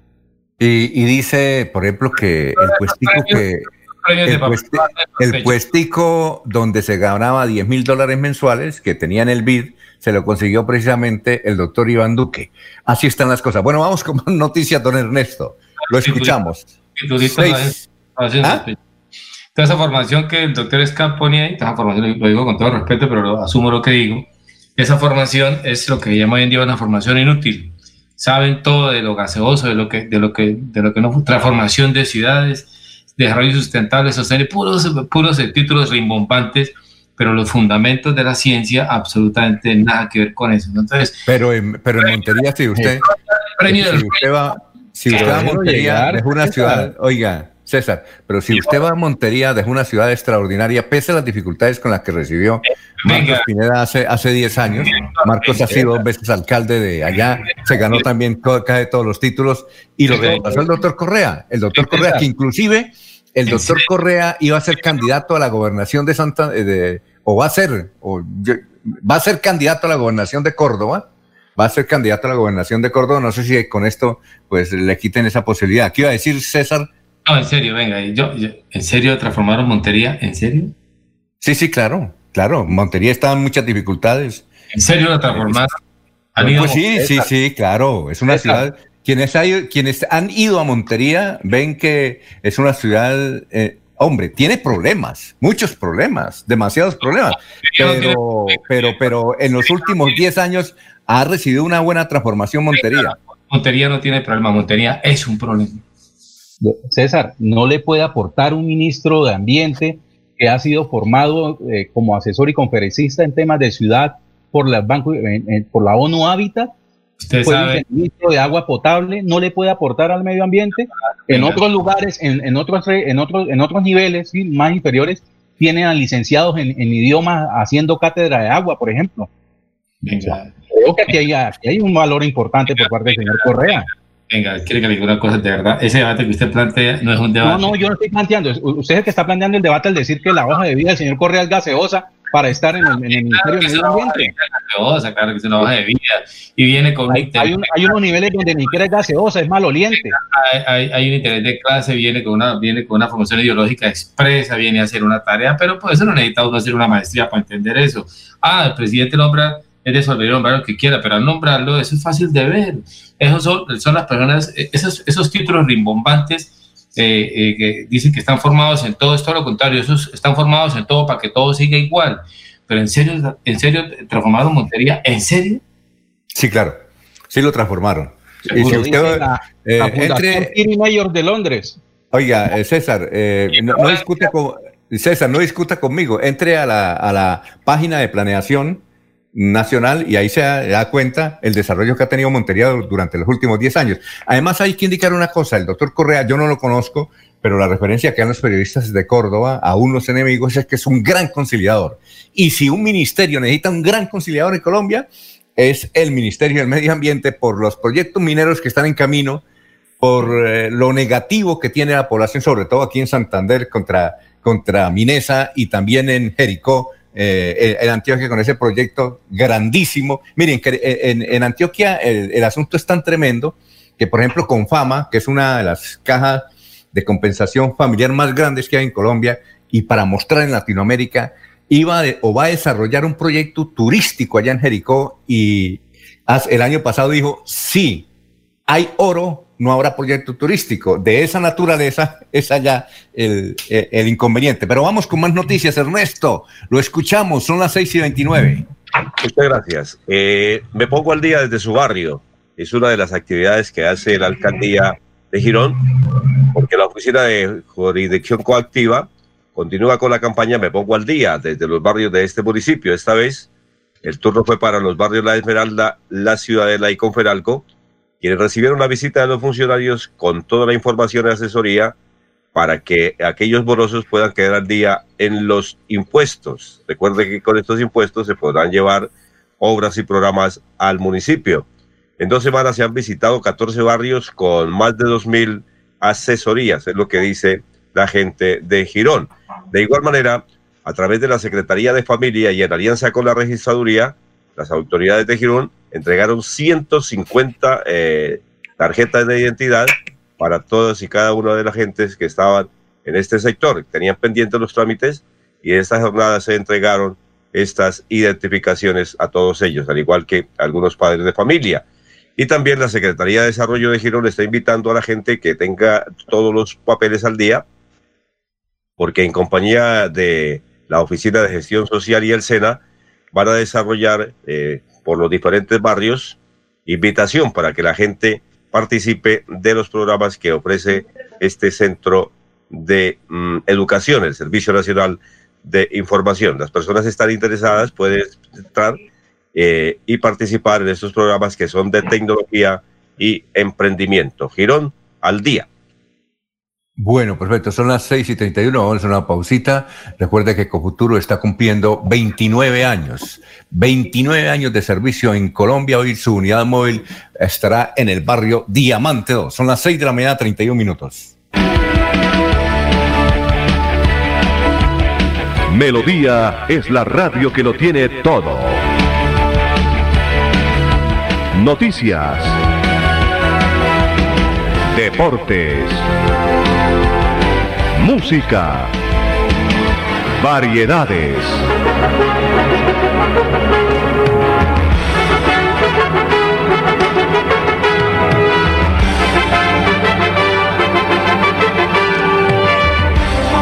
Melodía La Grande.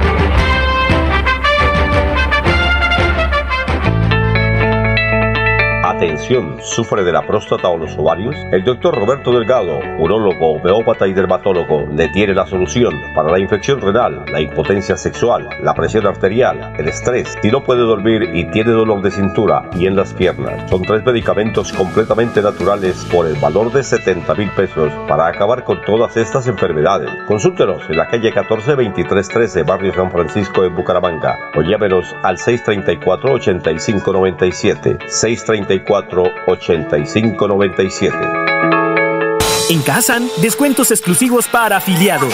10% de descuento en compras en los supermercados en convenio. Por ser afiliado Kazan en categorías A o B. Y 5% si eres categoría C. ¡Te esperamos! Aplican condiciones y restricciones. Vigilado Supersubsidio. Desde la Cámara de Comercio de Bucaramanga creamos el Plan de Reactivación Empresarial, con siete líneas principales que brindan asesoría y acompañamiento en acceso a financiación, implementación de medidas de seguridad y operación, estrategias comerciales, fortalecimiento empresarial, internacionalización, infraestructura logística y articulación institucional. Ingresa a www.cámaradirecta.com slash reactivación. Es momento de trabajar unidos. Juntos nos reactivamos. Cámara de Comercio de Bucaramanga. Creemos en Santander. Los invitamos a sintonizar el espacio Hablando con el Abogado de lunes a viernes en el horario de las 7 y 30 de la mañana. Un programa que le informará y le ayudará a solucionar sus problemas jurídicos con la dirección del doctor Iván Darío Calderón, abogado egresado de la Universidad Industrial de Santander con especialización en Derecho Comercial, por Melodía, la que manda en sintonía.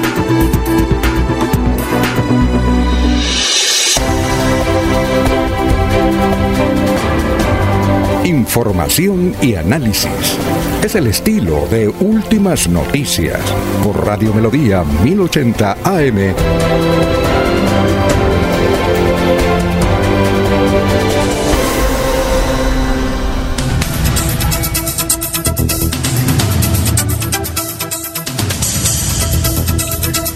Bueno, eh, don Laurencio, vamos con más noticias. Estamos en Radio Melodía, son las 6 y 34. Lo escuchamos.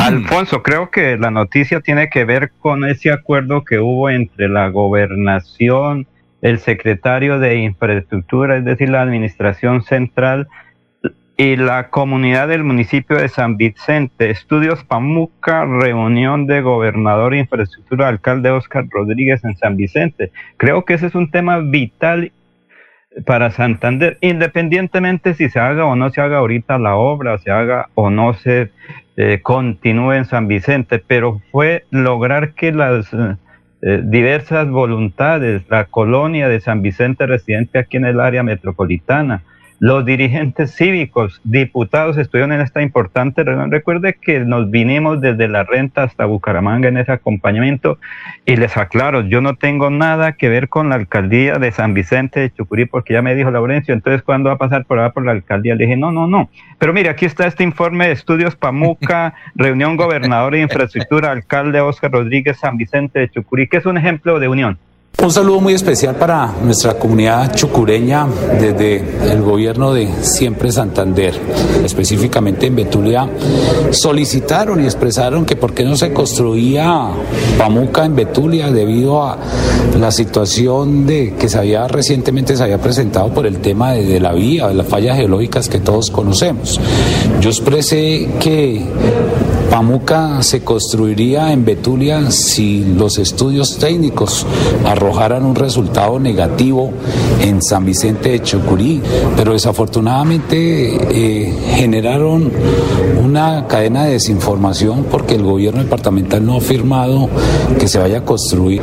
Y hoy en esta mesa pues aclaramos con el señor alcalde Oscar Rodríguez y con los concejales y, y la comunidad chucureña de que vamos a realizar los estudios de prefactibilidad que nos permitan que sin duda este proyecto que tanto se ha anunciado se construya en San Vicente de Chucurí. Por eso queremos decirle que vamos a mirar otro terreno que no sea el inicial, el que se había mirado, sino que realmente haya otros eh, factores. Quiero que tengan la tranquilidad que hasta que no haya ese resultado, hasta que todo nos conciba que se debe construir en San Vicente, pues estaremos ahí informando. Ese es el anhelo del gobierno departamental seguir hablando no solo de Pamuca, sino también de las inversiones. Jaime René Rodríguez, secretario de Infraestructura de Santander. En este momento nos encontramos junto con la Secretaría de Cultura y Turismo eh, haciendo los estudios previos para el proyecto que nos permita iniciar estos estudios y diseños del Parque Mundial del Cacao. Aproximadamente en tres meses eh, estará ese estudio de factibilidad.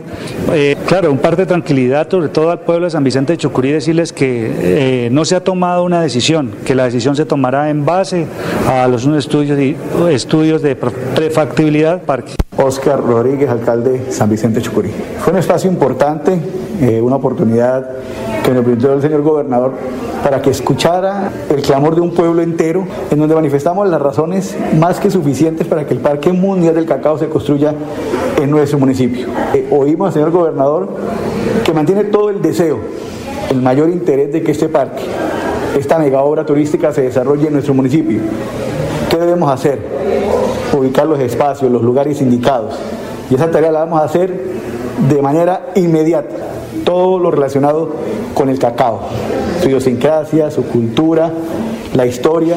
Y por ende hoy muy contento al municipio, convencido que trabajaremos de la mano con el señor gobernador, una oportunidad gigante este pueblo que se lo merece, que hemos sufrido muchísimo y que hoy somos una región que abastece alimentos no solamente al área metropolitana, sino a gran parte del país. No hay un lugar más indicado para construir el Parque Mundial del Cacao, sino que San Vicente de Chucurí. La tarea mía es organizar una buena propuesta, los lugares, aportar para los estudios, para el proyecto y echar para adelante. Muy bien, eh, Laurencio, entonces eh, eh, no se definió nada dónde va a quedar Pamuca sino que se van a hacer estudios. Y el alcalde de San Vicente está de acuerdo en eso, ¿verdad? No, es que lo que se dice es, va, se van a realizar una serie de estudios de factibilidad, es decir, dónde puede estar, si se cumplen los terrenos con los requisitos indispensables, pero que inicialmente eh, van a buscar un nuevo terreno ahí en el municipio de San Vicente de Chucurí, ah, porque el resto, sí, porque el resto sería el Parque Nacional o el Parque Mundial de Tracanubes, porque recordemos que una de las cosas características de Betulia es eso, la siembra de tomate que... No, me respondió la pregunta. Entonces, el alcalde de San Vicente está de acuerdo, el doctor Oscar Rodríguez, en que se hagan estudios. Sí, sí, claro, es ah, que es eso. Se haga el estudio, comienzan en estos días, duran tres meses para hacer un estudio y luego sí se hace el estudio como tal. Este es un estudio de pre, o sea, antes de lo que va a ser. Entonces, en este momento es hacer el estudio del Parque Mundial del Cacao, qué condiciones reúne, dónde puede estar ubicado, es eso. Y luego sí vendría ya lo que se dice, este es el terreno, entonces vamos a hacer el proyecto como tal. Alfonso, yo creo que eso dura más o menos unos seis, siete meses y la obra se estaría iniciando por allá a mediados del dos, 2021 o 22. Bueno, perfecto. Dicen los oyentes. René Alexander Parra Castellanos dice, en unificación de jurisprudencia, el Consejo de Estado, sección 1 y sección quinta, definió la palabra de la elección que define las inhabilidades e incompatibilidades como un espacio de tiempo entre la decisión hasta el día de la votación. Y la diputada contrató eh, con, el, con la Corporación de la Defensa de la Meseta de Bucaramanga el 30 de agosto del 2018. El calendario electoral, dice René Alexander Parra Castellanos, el calendario electoral empezó el 27 de noviembre del 2018 y el día de la inscripción empezó el 27 de junio hasta el 27 de julio del 2019. Entonces la diputada violó el régimen de inhabilidades e incompatibilidades. Nos escribe Ramiro Lopera, soy del barrio Monteverde de Montería. Dice, soy de Montería a mucho honor y aunque en mi tierra también hay ladrones, muchos ladrones políticos, el desarrollo se nota en Montería. Ver el río se es un espectáculo, señor César. Escribe de Monteverde. No sé si César está ahí para que le responda a, a nuestro amigo que nos escribe desde Montería, barrio, ¿barrio qué? Monteverde. Monteverde. Bueno, ahorita cuando venga eh, don César. Por ahora nos vamos para en Miami está Florentino Mesa, allá, aquí está haciendo ya un poquito de calor, el sol apareció sobre la ciudad bonita. Eh, espero que no sea sol de agua. ¿Alguien conoce qué es sol de agua o no? ¿No? ¿Nadie conoce? El doctor, eh, ah, el que puede conocer es César, que tiene un pedacito de tierra. Pero el doctor Julio... ¿Ah? Entiendo que es el sol radiante desde el día, así del cielo despejado, brillante, que anuncia que al final del día, sobre la tarde, podrían estarse presentando precipitaciones. Los campesinos nunca se equivocan, ¿no? Ellos dicen sol de agua y seguro por la tarde llueve. Sol de agua. Qué bueno. 6 y 42. Don Florentino, lo escuchamos. Estamos en Radio Melodía. Son las 6 y 42. Muy buenos días. Bienvenidos, soy Florentino Mesa y esta es la vuelta al mundo en 120 segundos. La cifra de muertos por COVID-19 a nivel global sobrepasó hoy un millón de personas, mientras el número de contagios llega este lunes a 33.328.000, según el recuento diario del sitio web Worldometer. Entre tanto, la OMS advirtió que el planeta podría registrar más de 2 millones de muertes de coronavirus si no se adoptan medidas para frenar la propagación del virus, mientras surgen nuevos llamados para que se comparta una posible vacuna. Donald Trump pagó tan solo 750 dólares de impuestos federales sobre la renta el año que ganó la presidencia y otros 750 dólares en su primer año en la Casa Blanca, según un reporte publicado por el New York Times. La investigación también indica que no pagó impuestos en 10 de los 15 años previos. La justicia mexicana ordenó este fin de semana la captura de militares presuntamente involucrados en la desaparición hace seis años de 43 estudiantes de la Escuela de Maestros de Ayotzinapa en Guerrero, que ha sido un reclamo permanente de padres de las víctimas. Al menos 11 personas murieron y una resultó herida en un ataque perpetrado con armas de fuego en un bar en el central estado mexicano de Guanajuato. Un total de 19 personas fallecieron y 17 resultaron heridas al caer a un barranco el autobús en que viajaban en una remota región montañosa del sur de Bolivia, según un informe de la policía. Chile pretende crear hasta un millón de empleos en los próximos meses a través de un programa de subsidios que supondrá una inversión de 2 mil millones de dólares para ayudar a la contratación especialmente de mujeres, jóvenes y personas con discapacidad. El Partido Laborista Británico ganaría a los conservadores por primera vez desde que Boris Johnson llegó al poder en julio de 2019, según una encuesta de opinión publicada en el periódico The Observer. Un juez de Washington bloqueó de forma temporal una orden del gobierno estadounidense que buscaba prohibir que Apple y Google ofrecieran la aplicación china para compartir videos cortos TikTok para su descarga a la medianoche del domingo. Esta fue la vuelta al mundo en 120 segundos. Bueno, son las 6 de la mañana, 44 minutos, 6 y 44, 6 y 40. Oye, doctor Julio, ¿está ahí la línea? El doctor Julio. Sí, Alfonso, sí. Eh, eh, a ver, eh, aquí hubo un acuerdo hace ocho días entre el área metropolitana y los transportadores de buses que hicieron un paro. El acuerdo era que para combatir las, la piratería, sobre todo el mototaxismo, se exigiera una unidad de traslado a los mototaxistas, a los motociclistas mejor, para el parrillero. no es obligatorio, la pregunta es, y creo que le hicimos el viernes porque yo no he entendido, y han aparecido nuevas noticias en el sentido que se va a hacer, pero no es obligatorio. Si no es obligatorio, entonces ¿para qué la medida? Es decir, yo si tengo una moto, no voy a ponerme a hacer diligencias en la dirección de tránsito para llevar gente o no llevar gente. Es decir, eh, ¿qué busca si no es obligatoria esa medida? ¿Piensa usted? Pues la verdad no, no la entendemos tampoco de entrada, Alfonso, porque justamente la, eh, entenderíamos que la finalidad de la medida es poder hacer un control efectivo sobre la generalidad de los motociclistas en orden a, controlar el fenómeno del mototaxismo. Pero si es voluntario. Pues sí, es voluntario. Yo, creo que sí es mínimo el número de personas que se someten a ese, a ese trámite o a ese procedimiento. ¿no? Bueno, y si se somete, ¿qué pasa? Es decir, a ver, ¿qué, ¿qué pasa con que yo me someta? ¿Para qué sirve eso? Para, es decir, no le veo, no sé, tenemos que hablar. Es decir, la pregunta es, ¿las personas que están dedicadas al mototaxismo voluntariamente van a ir a registrarse?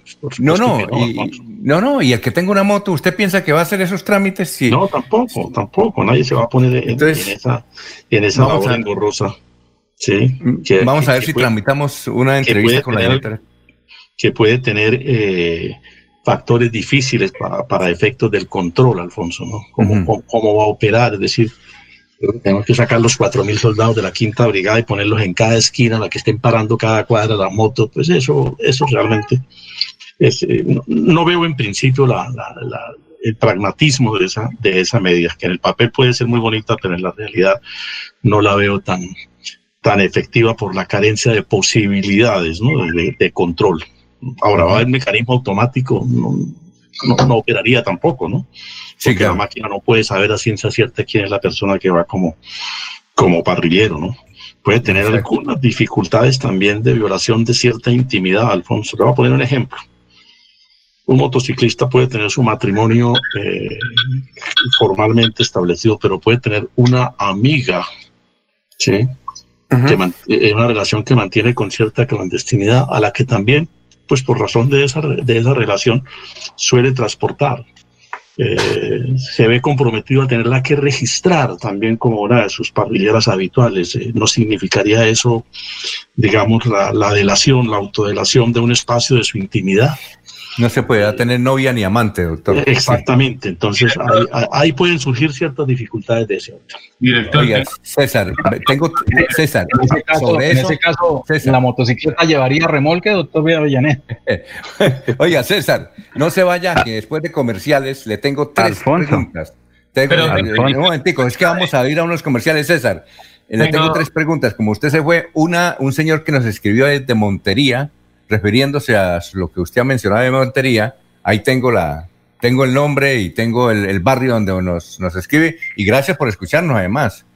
Eh, también le tengo una pregunta sobre Metrolínea, que usted es conocedor del tema, y desde luego seguramente va a opinar sobre lo que dijo el doctor Julio Enrique. Ya vamos un momentico, Laurencio, son las seis y Este, este fin de semana hice un diplomado en mototaxismo, en motos y en historia de la moto. Perfecto, entonces vamos a hablar sobre eso, pero después de esta pausa son las 6 y 48.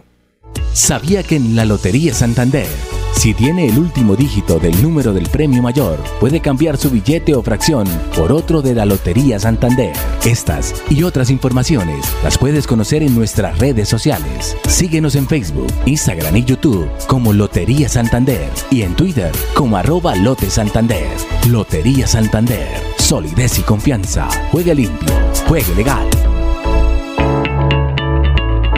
Tu casa ahora es el lugar ideal y Cofuturo te ofrece la oportunidad de renovar los electrodomésticos y víveres fundamentales para toda la familia. Televisores, neveras, lavadoras y muchísimas alternativas para dotar tu hogar están en la calle 48, número 3333. También encontrarás motocicletas, bicicletas, computadores y celulares. Atención inmediata 322-307-0371.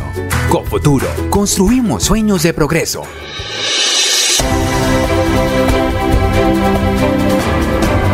Información y análisis.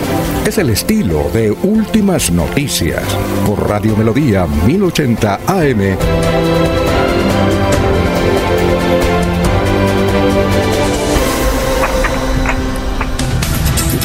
Muy bien, son las 6 y 50, ya vamos con los oyentes. César, aquí tenemos un oyente, eh, a ver, cuantico. Eh, Ramiro Lopera dice, soy de Montería a mucho honor y aunque en mi tierra también hay ladrones, muchos ladrones políticos, el desarrollo se nota en mi Montería. Ver el río si no es un espectáculo, señor César. Le escribo de Monteverde en Montería. ¿Alguna, ¿Algún comentario sobre ese, sobre ese escrito de Montería? Cada uno opine de la fiesta de acuerdo como le vaya en la fiesta. Bueno. Eh, lo otro director, director, es que en el, tema, de San Vicente, que es la capital mundial del cacao, o, bueno, ese es un eslogan que, que, yo comparto, si no lo tiene, que ojalá lo asuman. Pero, eh, digamos, eh, esa producción de cacao, ese, digamos, esa instalación, esa inversión en infraestructura, digamos, agraria, en mano de obra, o sea, capital social, dice el liberalismo, el neoliberalismo, esa inversión histórica del cacao, el, el salto cualitativo entonces uno se pregunta, ¿cómo logran a una población hacerle perder el horizonte y la perspectiva?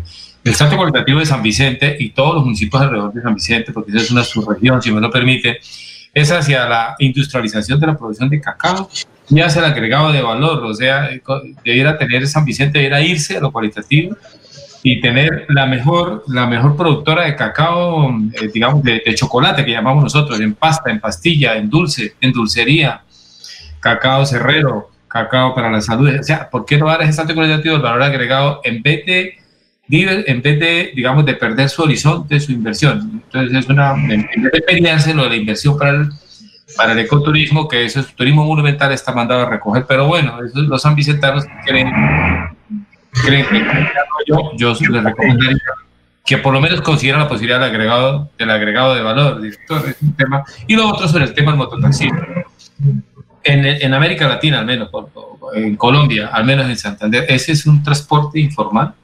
no estoy de acuerdo con que, con que se le trate de otra manera, es informar, pero el transporte debe formalizarse. Y este intento de esa norma un poco tibia es una idea de irlos acercando a la formalización. Ese transporte debe formalizarse, porque, porque eh, primero es un transporte cotidiano que la gente utiliza con su familia para llevar el hijo, traer la esposa, llevarse, transportarse el mismo, o ellas también lo transportan a los esposos, a los hijos, porque hoy en día la moto la manejan las mujeres, etc. Pero ese transporte debe formalizarse y debe entrar en cintura porque el caos vehicular, el número de accidentes, motos de 500 mil pesos transportando seres humanos sin seguro que no responden, ese transporte no puede seguir eh, manga por hombro, no puede seguir, no puede seguir colocándole las condiciones al urbanismo, a la, a la cívica, a la, a la ciudadanía, a la sociedad. Los, los, los, los eh, mototaxistas son absolutamente irrespetuosos, agresivos, maleducados, patanes, eh, no todos, pero hay una gran mayoría, se paran en las cebras, cero urbanismo, cero cívica, eso no puede seguir así el que maneja sabe que toca cuidar hay que cuidarlo y cuidarse de ellos. Es un fenómeno social, cultural, político, económico. Eso es complejo y hay que formalizarlo. Yo no estoy de acuerdo con que sigan siendo informales, hay que formalizarlos para, no, es, para ponerlo en cintura, no, para ordenar el funcionamiento de ese transporte. Laurencio, son las 6 y 53. ¿Qué iba a decir usted? Alfonso, Alfonso, es que hay que recordar una cosa. Fue en 1885 cuando se inició en Alemania la realización de motos, se llamaba un vehículo de cabalgar. Luego fue adaptado con motor y eso fue hacia 1894, no sé si en Alemania o en Estados Unidos. La moto siempre ha estado girando alrededor de la persona humana. Recordemos que las motos también fueron muy útiles en las, guerras eh, de Alemania la han utilizado. Pero Alfonso, es que como les decía, yo hice un diplomado este fin de semana sobre motos, entonces he hecho el siguiente informe, motos sin parrillero, eh, motocicletas, transporte público, porque es que Alfonso, los domiciliarios es la profesión normal, la nueva profesión, y perdonen si les gusta o no, se llama mototaxistas, es que cuando alguien dice yo soy ingeniero, pero me tocó mi nueva profesión ser mototaxista. ahí es donde está la cuestión delicada. Mi nueva profesión soy, eh, tengo este título universitario, pero no he conseguido trabajo. En cambio, me dieron una moto que vale millón y medio y me levanto lo del día porque no tengo ningún empleado como profesional. Mi nueva profesión, dicen las personas así sea vulgarmente, soy mototaxista y esto me da para comer. Aquí está este informe precisamente sobre el mototaxismo, pero hay que recordar que fue el, el exalcalde de Bogotá, Enrique Peñalosa, que inició motocicletas sin parrillero. El problema es sin parrillero porque el problema es de los mototaxistas, no de los domiciliarios. 有梦想，台湾车牌可时间挑战高难度行程。Colombia, sigo en Colombia. Otra no es la motocicleta en Colombia en general. Yo creo que por cada moto que hay en México aquí hay 10. O sea, se me hace que hay más motos que carros. En verdad, impresionante eso. Te sientes como en Mario Bros manejando todo, donde que metiéndose y tú vas ahí de que ganándole. Se, se, siente, se siente padre. So, en Colombia, tinto, tinto, tinto. Creo que fuerte abrazo y que tengan una muy bonita semana. La mancha urbana ha crecido conforme pasan los años. La motocicleta hoy en día es necesaria para optimizar el traslado de una persona, de muchos productos y como parte fundamental en algunos servicios. Diferentes tamaños, precios y gustos seguirán siendo parte de nuestra vida. Las 5 motocicletas más vendidas de la historia. En quinto lugar tenemos la Honda Dax 70. La producción de esta moto asciende a los 4 millones de unidades. Durante la década de los 40 se dio a conocer una motocicleta y encontramos a la Piaggio Vespa comercializar más de 5.2 Edición número 3, famosa motocicleta japonesa conocida como BIS con un total de casi 8 millones de unidades. En el segundo lugar encontramos la Harley Davidson Knucklehead se han fabricado cerca de 9 millones de unidades. En primer lugar, lo tiene la motocicleta Honda Super Cup. Vendió más de 61 millones de unidades en todo el planeta. Habían varias versiones, mucha gente decía que el muchacho venía, el de la moto, el para acá con un parrillero. se volaron el, semáforo. En, Sentimos el freno de la moto, otra suerte que cayó a lo derecho que la llanta trasera del bus de transmisión. Vamos a prohibir el parrillero en las motos de más de 100. Cifras nos muestran claramente que los delitos cometidos por los parrilleros eh, han venido en aumento. Vamos a prohibir el parrillero en las motos de más de 125 centímetros. Vivir, restringir la movilidad de los motociclistas y sus acompañantes. A esa medida le llaman la prohibición del parrillero. La norma jurídica que regula el tránsito no existe el parrillero. No sabemos qué es el parrillero en un motociclista. Si es el que va en la parrilla o es alguien que hace carnes.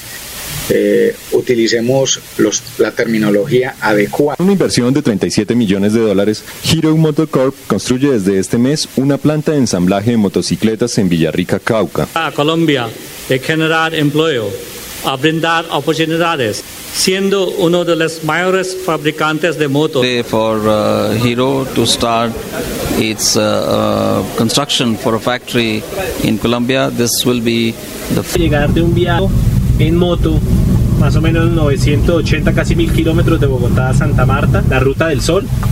Aguachica, que es una recta interminable hasta Santa Marta. El viento ya está hecho una experiencia por primera vez en mi vida. El viento me tumbó de la moto. Eh, tengan mucho cuidado con eso. Siempre afirmen muy bien los pies cuando están detenidos porque el viento llega de un momento a otro. Ahora tenemos la moto Indian desde el año 2011 traje con un costo de 39.200 dólares. La moto que les presento es una Panigale S con ABS, 35 precio de la moto, está en este momento en los 85 millones de pesos. La Street Glide Special, bien para las carreteras colombianas. Oscila el precio entre unos 69 y 70 millones de pesos. Es en exclusiva la nueva BMW R1200 GS Adventure, tentando con el precio de feria en 64 millones 900. Les presento la Cross Tourer 1200, es, eh, precio de feria en 52 millones. La primera de las motogricho, de las gricho de Moto Guzzi que tenemos 1200 en 48 millones 600 mil pesos. Tenemos una especie de híbrido entre moto de calle, una chopper y demás. Rentarles la XT 1200.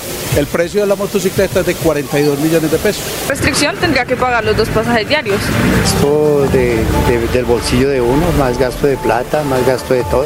Fíjate, tengo hijos y realmente pues esto a mí me influiría muchísimo. Ay, yo ando con ellos en la moto, me movilizo, mis...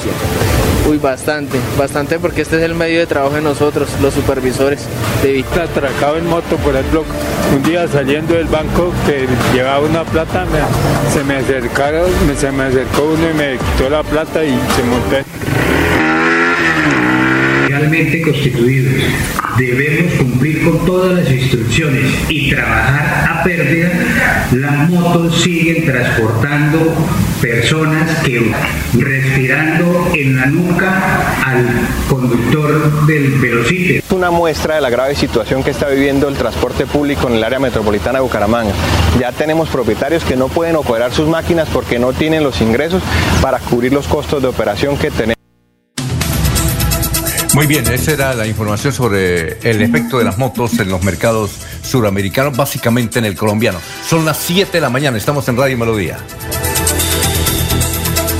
Aquí Bucaramanga, la bella capital de Santander.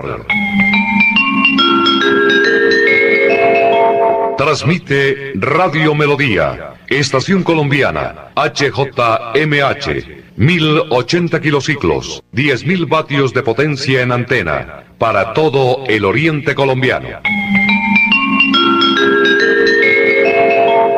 Cadena Melodía, la radio líder de Colombia.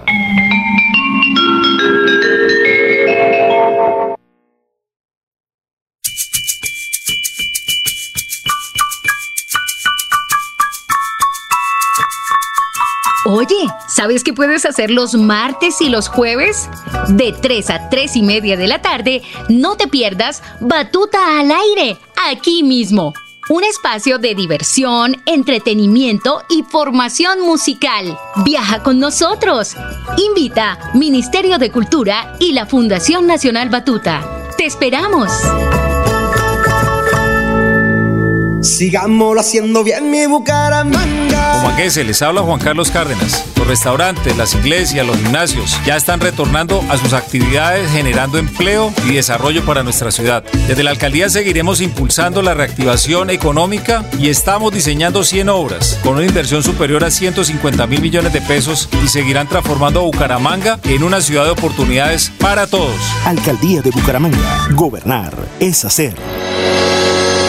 Los problemas del colon inflamado son bastante comunes en los colombianos, hombres y mujeres, siendo una dolencia de difícil tratamiento. La terapéutica natural Araltel ha encontrado a través de los años de investigación un producto que ha demostrado ser útil en el tratamiento del colon. Tome el Araltel Mevis por cuatro meses de manera constante y note usted mismo los resultados. Si ya estás en casa cuidando tu salud y la de los tuyos, no olvides que puedes tener los productos naturales Araltel a través del servicio a domicilio en tu ciudad. Comunícate en Bucaramanga al celular 315-447-1995. Recuerda, 315-447-1995. Tienda Naturista, tu vida y naturaleza en Bucaramanga.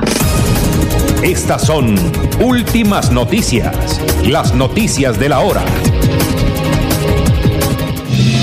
Buenos días, soy Florentino Mesa y estas son UCI Noticias y Paz.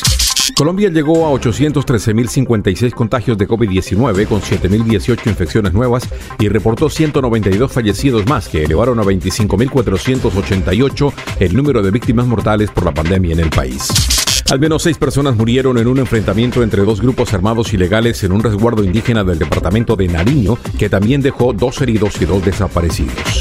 Colectivos feministas se plantaron frente al Palacio de Justicia de Bogotá, donde está ubicada la Corte Constitucional, para pedir que el aborto sea despenalizado. Atención, magnífica oportunidad de negocio. Elementos de bioseguridad a los precios más bajos en Bogotá. Mascarillas quirúrgicas termoselladas de tres capas a tan solo 600 pesos en cantidades comerciales. Solo 600 pesos. Informes WhatsApp 1786-603-3480. 1786-603-3480. 1786-603-3480. En el mundo, la cifra de muertos por COVID-19 a nivel global sobrepasó hoy un millón, mientras el número de contagios llega este lunes a 33.328.000, según el sitio web Worldometer. Y en los deportes, el Tolima derrotó por 1-0 al América de Cali en la décima jornada de la Liga Colombiana y es el nuevo líder del campeonato con 19 unidades en la tabla de clasificación.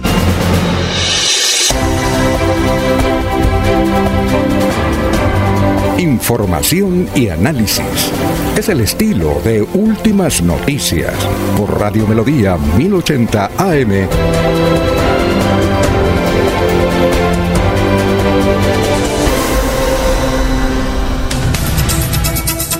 Bueno, son las 7 de la mañana, 5 minutos. Gustavo Pinilla Gómez dice Carlos Correa imputado por corrupción, es el nuevo ministro del Medio Ambiente y nos envía eh, una información de la Fiscalía de hace tiempo. Francisco Espinel, de acuerdo con César Tavera, antes que pensar en parques mundiales, lo que precisa la región es realizar investigación para otorgar valor agregado al cacao. Por ejemplo, qué hacer para rebajar el nivel de cadmio que se presenta en el cacao y que en algunos países es un obstáculo para aceptar su consumo. También nos escriben sobre las motos, opinan Horacio Riaño, es que son muchos comentarios, pero más o menos todos eh, es a favor de la moto. Horacio Riaño, Ana María Reina, Abelardo Río, Gerson Balbuena, Ocando, Jesús Pico, Berto, y aquí tenemos, vamos a sacar este audio, únicamente un audio, y es el de Héctor Hernández Mateos, que siempre utiliza motos y además que es directivo de una asociación de motos. Escuchemos entonces lo que dice del municipio de Girón don Héctor Hernández Mateos sobre el valor de la moto. Muy buenos días. Mire, la motocicleta es un elemento versátil para el transporte, práctico, económico y que no requiere muchas vías eh, para su desplazamiento. Se ha estigmatizado por el mal uso por parte de algunos, pero también es la tabla de salvación para muchas familias, tanto para el transporte como para como herramienta de trabajo. En ella se transportan mercancías, se llevan herramientas y se desplazan quienes prestan servicios domiciliarios como los fontaneros, los electricistas, los maestros de obra. La cuestión es que el gobierno ahora quiere implementar medidas restrictivas y todo lo que sea restrictivo es malo, porque no se ha hecho una pedagogía, una buena cultura para el buen uso de este vehículo. Muy buen día. A usted y a, Alfonso. y a la señora Rebeca que nos sí la señora hay una señora que Rebeca que nos mandó un audio. Primero que todo dura 10 minutos. Y segundo eh, mm, términos muy insultantes contra los motociclistas. Por ejemplo ella dice que todo motociclista que usted va por la calle generalmente es un ladrón y el parrillero un asesino. Entonces doña Rebeca ese sí no lo podemos pasar. No tranquila. Sí, muy duro Laurencio, ¿qué me, sí, ¿qué me decís, Laurencio? Es que no es el uso de la moto. En ningún momento se ha dicho que la moto va a ser restringida. Es el parrillero.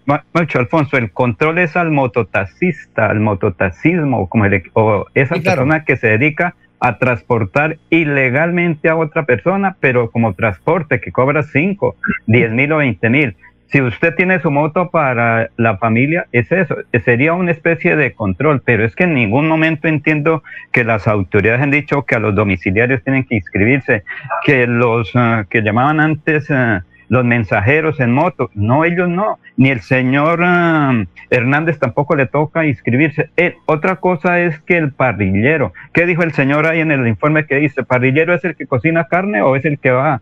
Parrillero legalmente, dice él, no está establecido en el Código de Transporte. Es la persona segunda que acompaña al eh, conductor de la moto. Pero lo que pasa aquí, la pelea es el mototaxismo. Es la persona que se dedica como oficio o profesión a transportar personas. Eso sí es diferente, pero no es el moto, el eh, utilizar una moto en ninguna parte. No han dicho que es restricción a la moto, Alfonso. Bueno, perfecto. Julio tiene una eh, va, a intervenir sobre el particular. Son las 7 de la mañana, 9 minutos. Julio, lo escuchamos.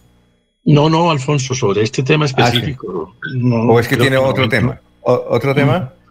De pronto, Alfonso, para cambiar un tanto de tercio, ¿no? Sí, claro. Con un tema, eh, pudiésemos decir, un tanto más acogedor, más agradable. Escúchenme, el magnífico ejemplo que nos da eh, un ingeniero en la ciudad de Medellín de 104 años de edad que a estas alturas de la vida, Alfonso, ha enviado a la Universidad de Manchester su tesis de doctorado. Empezó su preparación de doctorado a los 96 años. Invirtió cuatro años en los estudios y cuatro años en la elaboración de la tesis. Tiene 104 años de edad y dice que aspira en los próximos meses poder ir a Inglaterra a recibir su título de doctorado. Un bellísimo ejemplo de, cómo cuando las cosas se quieren se pueden, un bellísimo ejemplo para quienes de pronto considerándose algo mayores creen que todo en la vida está terminado. Sí, ojalá hay que mandarle, no sé si Pepe Mujica, expresidente de Uruguay, utiliza redes sociales, pero sería muy bueno enviarle esa crónica de este señor que tiene 104 años a Pepe Mujica, que ayer en una entrevista muy amplia el diario La Nación de Buenos Aires, dice que él se retire de la política porque ya cumplió 85 años de edad. Entonces sería muy bueno que le mandáramos ese artículo a ver si él sigue porque es un gran político, Pepe Mojica, que fue presidente de Uruguay y lo quiere mucho y es, es un símbolo de la democracia en América Latina. Sería muy bueno enviarle. ¿Cómo se llama el señor, eh, doctor Julio? Lucio Chiquito Caicedo es el nombre del ingeniero. Lucio Chiquito Caicedo. Sí. Sí. Ah, bueno, perfecto. Bueno, Jorge, lo escuchamos. ¿Sí?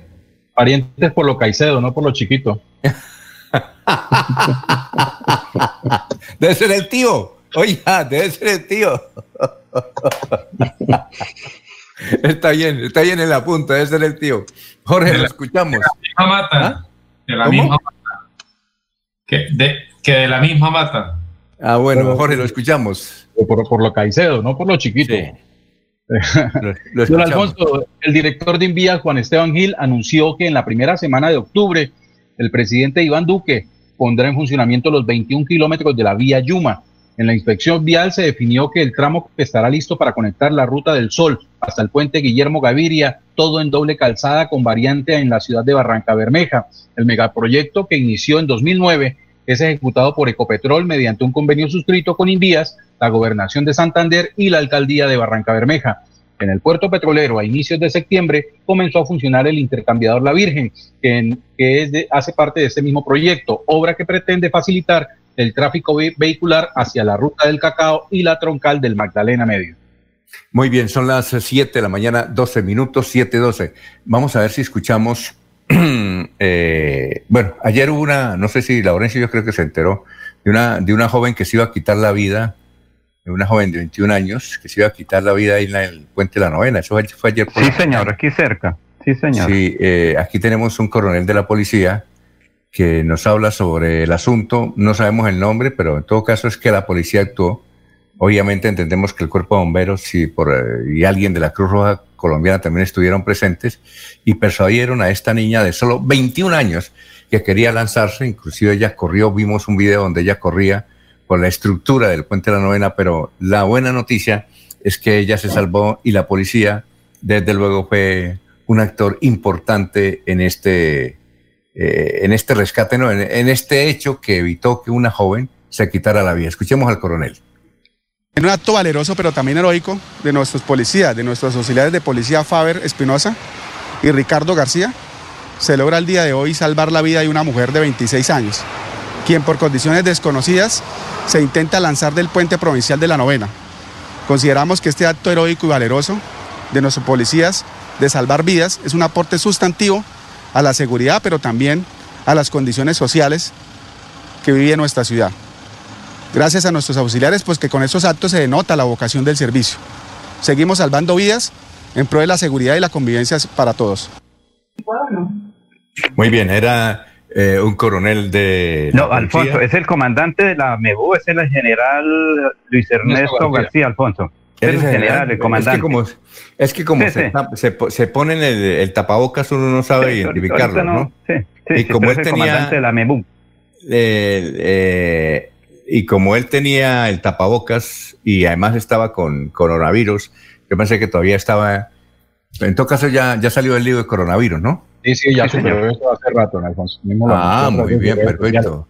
Eh, un, consejo, un consejo, una recomendación para el brigadier general eh, Luis Ernesto García, don Alfonso, y es que sí se necesita una vigilancia especial allí sobre el puente provincial de la novena, por cuanto allí hay algunos aspectos que no van bien con la, con la convivencia y, y el sano esparcimiento de las personas. A pasar por el puente a cualquier hora es un problema porque los malos ciudadanos tienen la costumbre de ubicar sus vehículos, de parquearlos allí eh, a, los costados del puente, ocupando un carril sobre lo que se considera como una vía rápida. Es decir, el puente no está, no está habilitado para que sea parqueadero, así sea transitorio de quienes deseen tomarse allí una, una, una foto o, simplemente descansar un rato. Segundo, que falta de un poco más de vigilancia se ha convertido en un verdadero espacio para darle rienda suelta al consumo de estupefacientes. Es, es increíble la cantidad de personas que allí se parquean sencillamente a disfrutar de un ratico, un cachito o,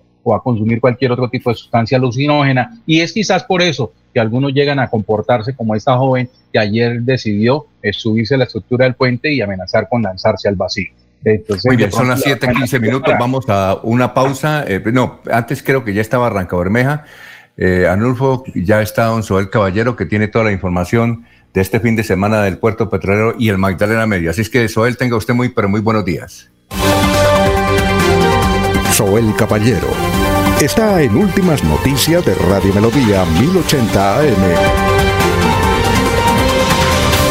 días, Alfonso, para usted, para los compañeros, igualmente para todos los oyentes del Ministerio de Salud y la Protección Social. Entregó una buena noticia dentro del COVID para Barranca Bermeja y es la recuperación de 261 personas.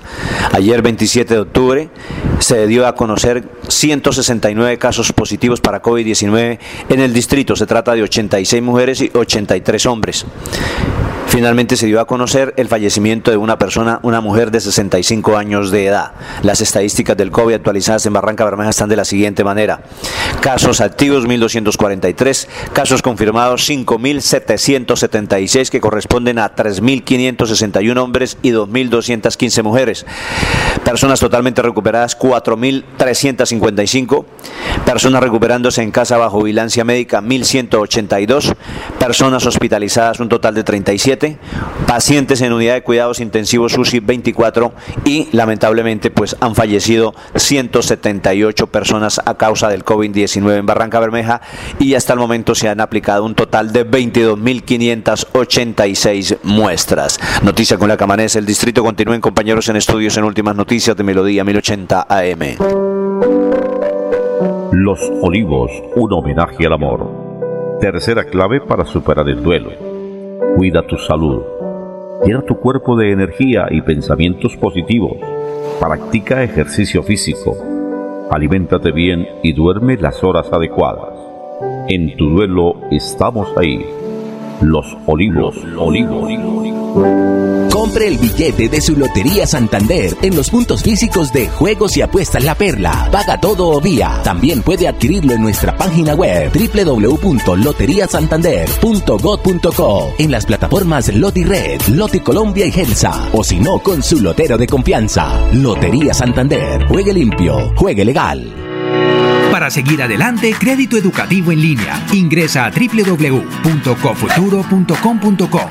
Tenemos la tasa de interés más baja del mercado. 1% para el segundo semestre de 2020.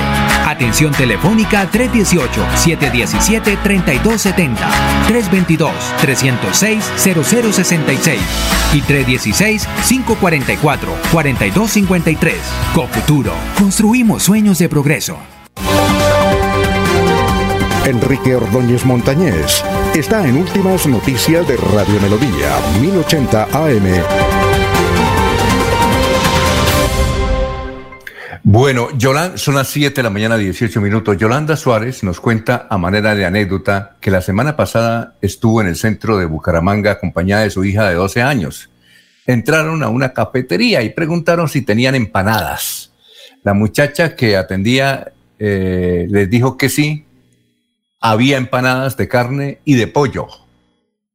Para no hacerle más largo el cuento, mi hija que cursa séptimo grado me dijo, mamá, ¿por qué la muchacha dice que las empanadas son de carne y pollo y no dice que son con carne y pollo? Eh, bueno, entonces, ¿cuál es la explicación, eh, profesor, para doña Yolanda? Muy buenos días, Alfonso y oyentes de Últimas Noticias.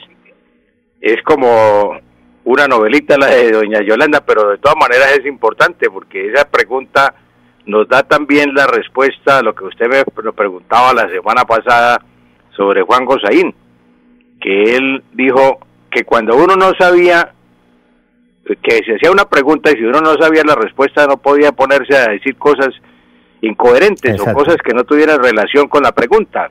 Eh, aquí está muy bien que doña Yolanda, como no sabía la respuesta, pues no le, no le dio una respuesta a su hija y prefirió entonces preguntarla aquí al noticiero. Entonces, con mucho gusto, doña Yolanda. Eh, la, e, eso ocurre siempre, pues eh, en todos, si usted va a una cafetería encuentra empanadas de pollo y de carne, empanadas de arepa, de huevo, todo de, de, de, de. ¿Por qué de? Porque dice cualquiera, pues puede decir, no, pero es que las empanadas se, van por la lógica. Dice, es que las empanadas no son de pollo ni de carne, las empanadas son de yuca o son de harina. Mm, ese, ese es el, problema. Pero la razón es que desconocemos el uso de la preposición de. Mucha atención, doña Yolanda, para que le responda a su hija lo correcto. Es el uso de la preposición de.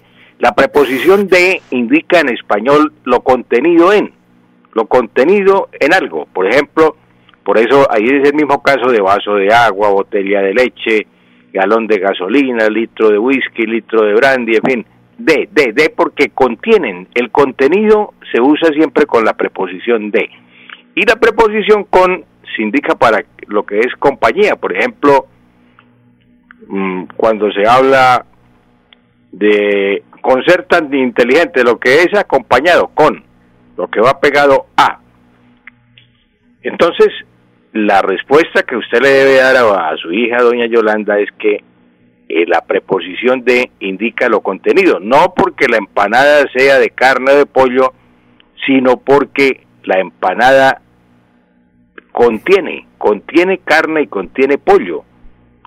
Entonces, esa es la razón. La empanada no es que sea de carne y pollo, sino que contiene carne o contiene pollo. Repito, es el mismo caso de vaso de agua, botella de leche, eh, galón de gasolina, mm, bolsa de o libra de azúcar, libra de, de arroz, en fin. Es el, el, el mismo caso de la preposición de. Entonces, doña Yolanda, pues esa es la respuesta y muy bien que usted no le haya respondido para cumplir la, la sentencia de don Juan Gosaín. No, si usted no sabe, no responda. Ella prefirió consultarnos y aquí está su respuesta, doña Yolanda, para que le conteste a su hija la respuesta correcta.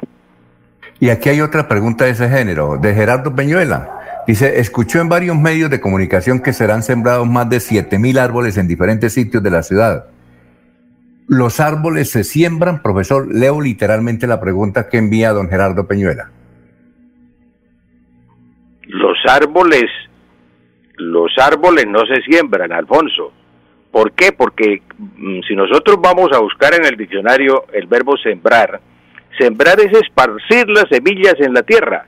Se esparcen las semillas en la tierra.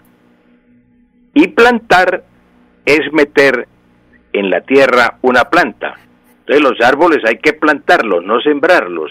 ¿Por qué razón? Si nosotros vamos a la Corporación de Defensa de la Meseta de Bucaramanga a solicitar que nos regalen unos árboles o nos vendan o nos eh, faciliten de cualquier manera unos árboles, allá los entregan en una bolsita, en una bolsita con, con tierra o con abono, en fin, para plantarlos, para plantarlos. Eso es plantar, hay que abrir un hueco y plantar el árbol en el lugar destinado para ello. Entonces los árboles no se siembran, los árboles se plantan. Eso lo aprendimos desde eh, quienes tuvimos la oportunidad de estudiar en los primeros años en la cartilla que se llamaba La Alegría de Leer. En la Alegría de Leer venía el himno al árbol, himno al árbol, y decía, plantemos, plantemos nuevos árboles, la tierra nos convida plantando cantaremos los signos de la vida. Desde ese, desde esa época los niños aprenden siempre, los que, repito, los que estudiamos en la alegría de leer, un libro de Evangelista Quintano R, que fue muy común en todos los colegios de Colombia, Evangelista Quintana R. Entonces, la alegría de leer ahí decía el himno al árbol y desde allá aprendimos que los árboles no se siembran, sino que se plantan. Entonces, en Bucaramanga o en la ciudad van a ser plantados siete mil árboles y no sembrados. Alfonso, yo quería referirme al comentario que hizo Juvenal Bolívar con otros... Eh, eh, sí, pero eh, doctor, sí, profesor, ¿por qué no lo hacemos el miércoles, que es que nos acabó el tiempo? Porque es que nos va a tocar no utilizar la palabra barramejo, porque si usted supiera todos los comentarios que nos llegó a raíz de que la parrilla utilizó la palabra barramejo, todos contra esa palabra, todos, pero todos. Y, y Juvenal Bolívar, ya para terminar, escribió en su Twitter, no sé quién se inventó eso de Barramejo, los nacidos en Barranca Bermeja somos orgullosamente barranqueños, no nos cambien el gentilicio, cuando me ponen ese término me da una piedra. Entonces, profesor, como el, tema es largo y, le propongo que sea el miércoles para hablar sobre ese tema, porque yo tengo otra, otras inquietudes sobre, sobre ese, ese gentilicio, ¿le parece? Claro, Alfonso, es que hay que aclararle a la gente, es que aquí sí, como decía eh, la señora Cabal, investiguemos, investiguemos, estudiemos, estudiemos, estudiemos. Sí, pero hay que profesor, es muy difícil, es muy difícil convencerlo. Entonces, el que queda mal es el periodista. Uno me dijo, oiga, Bruto, ¿usted no ha ido al colegio? Ahí te tengo, en serio. En serio, entonces nos va a ¿Cuál de los dos era el, bruto? No, no, por eso, pero yo no me puedo poner a pelear con, con los, con los lectores porque uno de ellos sí me dijo, oiga, Bruto, es que en Barichara no había escuelas, por ejemplo. ¿En serio? Entonces, profesor, ¿le parece bien el miércoles? ¿Le dedicamos a ese tema? Claro, y a Juvenal de eh, Bolívar le voy a mandar la copia del diccionario, le voy a mandar una, voy a escanear eh, la hoja del diccionario donde estaba Ramejo, el diccionario de la del, de gentilicios colombianos, para mandárselo para que se entere que es ahí donde aparece y usted está empleando cuando dice en la parrilla barramejos, eso es lo correcto, porque barranqueños es el de otra parte, en la Guajira son barranqueños, de Barrancas Guajiras. Si yo digo soy barranqueño, estoy estoy diciendo que soy de Barrancas Guajira, y si digo soy barrameja, barramejo, pues quiere decir que soy de Barranca Bermeja, que es el nombre correcto de la ciudad. Entonces el miércoles hablamos de eso, ¿le parece? Claro, el miércoles hablamos. Muy amable. Muy amable, profesor. Se nos acabó el tiempo, ya viene el doctor Iván Calderón eh, y desde luego seguimos con la información aquí en Radio Melodía. Últimas noticias los despierta bien informados de lunes a viernes. En todas las áreas de la información regional, un periodista de Últimas Noticias registra la información en Radio Melodía 1080 AM y en melodíaenlínea.com. Director Alfonso Pineda Chaparro. Aquí Bucaramanga, la bella capital de Santander. Transmite Radio Melodía, Estación Colombiana, HJMH, 1080 kilociclos, 10.000 vatios de potencia en antena, para todo el oriente colombiano. Cadena Melodía, la radio líder de Colombia.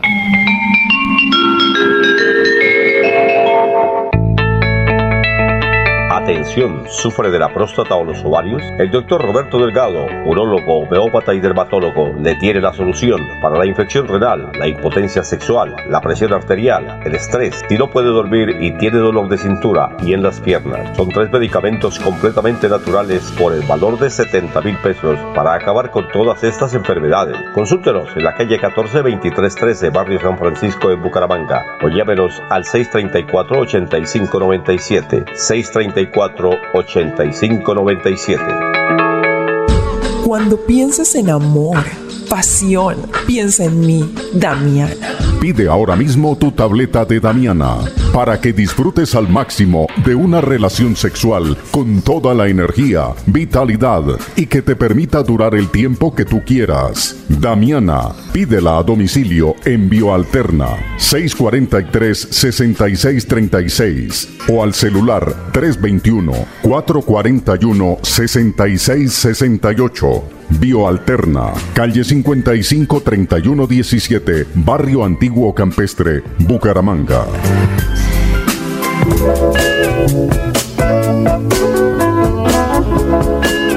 Usted nos escucha siempre. Usted nos prefiere porque somos el más corto camino para hallar comunicación, diversión y compañía. Melodía. La que manda en sintonía. A esta hora presentamos Hablando con el abogado. Hablando con el abogado. A partir de estos momentos, comuníquese a través de las líneas 630-4870 y 630-4794. Reciba toda la información y asesoría para sus problemas jurídicos con la dirección del doctor Iván Darío Calderón, abogado egresado de la Universidad Industrial de Santander con especialización en Derecho Comercial. Sean todos bienvenidos.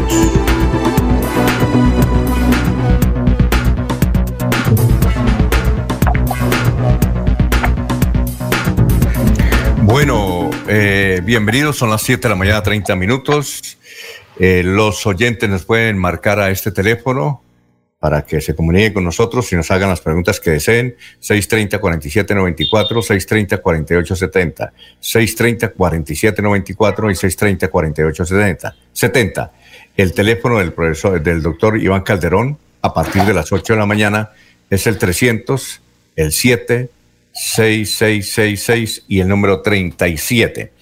Así es que, doctor Iván Calderón, tenga usted muy, pero muy buenos días. ¿Y cuál es el tema de hoy? Hola, muy buenos días, Alfonso. Un saludo muy especial a usted y a todos los oyentes que hasta ahora se conectan con Radio Melodía. Como siempre, un placer estar aquí con ganas de resolver las inquietudes jurídicas de los oyentes. Pues bueno, el día de hoy voy a eh, referirme brevemente eh, a dos decretos presidenciales que la semana pasada hablaron. Eh, bueno, no son decretos de la semana pasada, pero la semana pasada recibimos comentarios de algunos oyentes respecto a qué beneficios o qué ayudas en materia laboral el gobierno nacional entregó en el marco de la pandemia. Entonces vamos a referirnos a dos decretos que para mí me parecen muy importantes, que son el decreto 770 y el 448 de este año. Pues Alfonso, a ver, el decreto 770, para recordarle a los oyentes de qué se trataba, es este decreto que dio la posibilidad de que los empleadores adquirieran un, adquirieran un auxilio para el pago de la prima de servicios, para el pago de la prima de servicios, un auxilio de 220 mil pesos eh, que tenía pues que entregársele a los empleadores y ellos inmediatamente desembolsarlo a sus empleados. Recordemos que este auxilio eh, tenía unos requisitos, pues primero que todos los destinatarios eran las personas naturales, las personas jurídicas, las uniones temporales eh, y los consorcios, también entidades sin ánimo de lucro que podían acceder a este tipo de beneficio. ¿Cuál era el beneficio? Pues que ellos debían, a través de contador público o revisor fiscal, demostrar una disminución del más del 20% de sus activos o su patrimonio eh, en el desarrollo del giro ordinario de sus negocios y con esto, con esta declaración y pues anexarle la Cámara de Comercio y demás, ellos podían acceder a un subsidio por parte del gobierno por este valor, por cada empleado que ganara el salario mínimo o en definitiva ganara hasta un millón de pesos. Entonces, este es el gran subsidio pues, que entregó el gobierno a los empleadores para el pago de la prima de junio. Eh, y pues también ellos como empleadores podían llegar a un acuerdo con los empleados de pagarle en tres contados la prima de junio. Ese pues como tal en términos generales era el decreto 770. Y está pues el decreto 448, que es el decreto que habla sobre el asunto de las cesantías, en el cual le daban la posibilidad a los empleados de que por las circunstancias relacionadas al COVID o a la situación de emergencia pudieran solicitar excepcionalmente eh, las cesantías. Y también lo otro, pues que era también la regulación del asunto de las vacaciones entre el empleado y el empleador, en donde pues el empleador debería avisarle con un día de anticipación si le iba a mandar a vacaciones o iba a hacer vacaciones colectivas o iba a dar vacaciones acumuladas en caso pues de que fuera la situación. Entonces, creo yo, Alfonso, que estos son los dos decretos más interesantes en materia laboral. Este, el otro era el decreto relacionado con el asunto de las pensiones, pero como ya sabemos, pues fue declarado inexequible por la Corte Constitucional. Entonces, yo creo que de esta forma se abarca pues el tema de los decretos laborales. Cuando usted hablaba prima de servicios, ¿ese era total?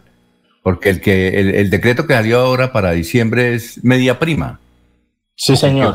a ver, el, anterior era prima de servicios total, ¿o no?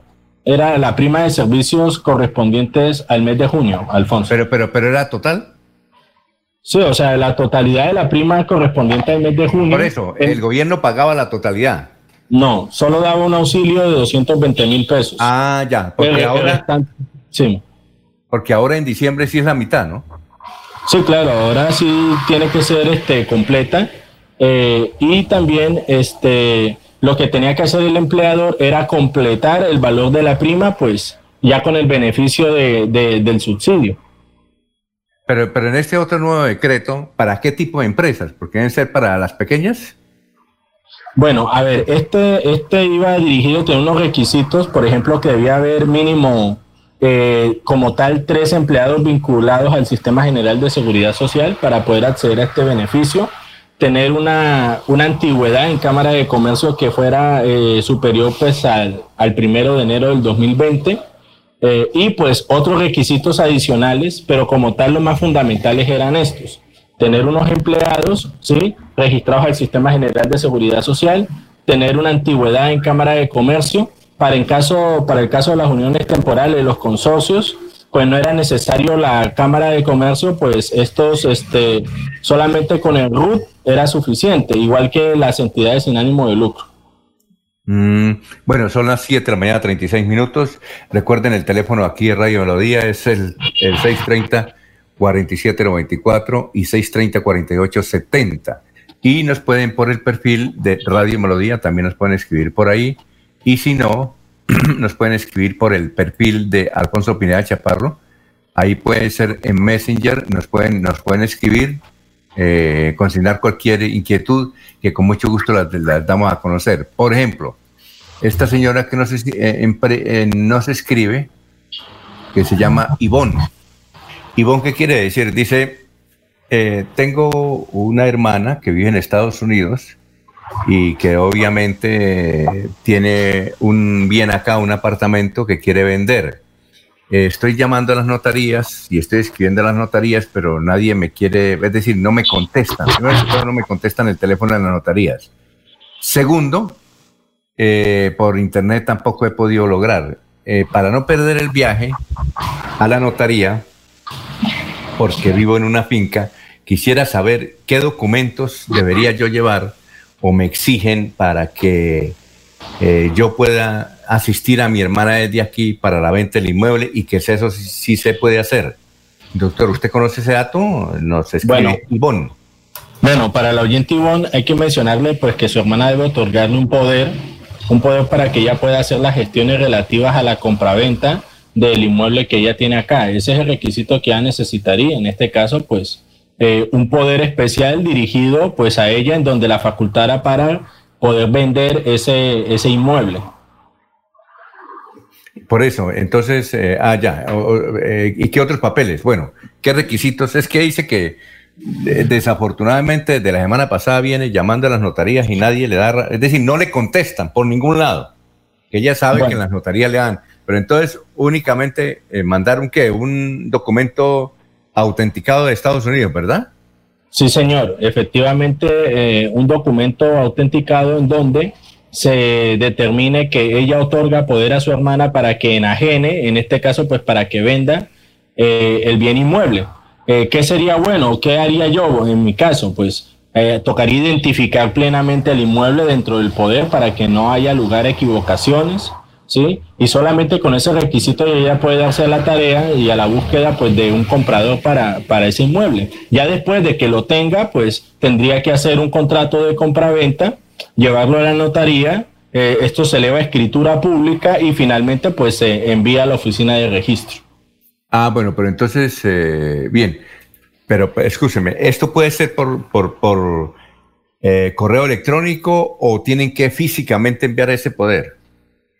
Pues a ver, eh, hay, hay, una, hay una posibilidad que es que esta persona pueda entregar el poder. Lo que pasa es que en las notarías eh, ellos son muy celosas con el tema de las firmas auténticas, ¿sí? Entonces ahí tocaría mirar la posibilidad de verificar la información, Alfonso, y yo la, la verificaría en el desarrollo del día, de que si hay la posibilidad de que ese documento sea enviado de manera electrónica porque tengo conocimiento de que debe ser física, pero electrónica todavía no estoy tan seguro. Entonces, si usted gusta, yo en, el transcurso del día, pues averiguo esa, esa situación para ver si se le facilita eh, el tema de la entrega del poder al oyente para que pueda hacer el trámite. Oye, yo no sabía esos casos. ¿Usted había conocido un caso de esos? Claro que sí, porque ahora para viajar en avión es muy difícil y, y, y, si le toca pagar pasajes, si son altos, me parece una, una buena idea. Eh, dice que qué condiciones debe tener ella como que es la hermana, que ella tiene, es menor que ella, eh, qué condiciones debe tener, es decir, bueno. Bueno, en este caso, Alfonso, eh, como tal, ninguna condición. Ser mayor de edad, tener capacidad para, para realizar negocios, con eso es suficiente.